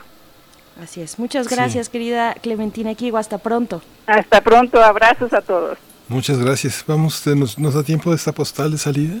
Sí, ¿verdad? Creo que sí, creo que sí, Sí. nos vamos a ir con una grabación que nos comparte nuestro querido Uriel Gámez, que está allá en cabina eh, en Radio UNAM junto con Socorro Montes en los controles. Gracias Uriel que nos comparte esto, es eh, Río y Pájaros en el Parque Nacional Desierto de los Leones, una postal sonora con la que nos despedimos, Miguel Ángel. Sí, pues nos escuchamos mañana de 7 a 10 de la mañana. Esto fue Primer Movimiento. El mundo desde la universidad.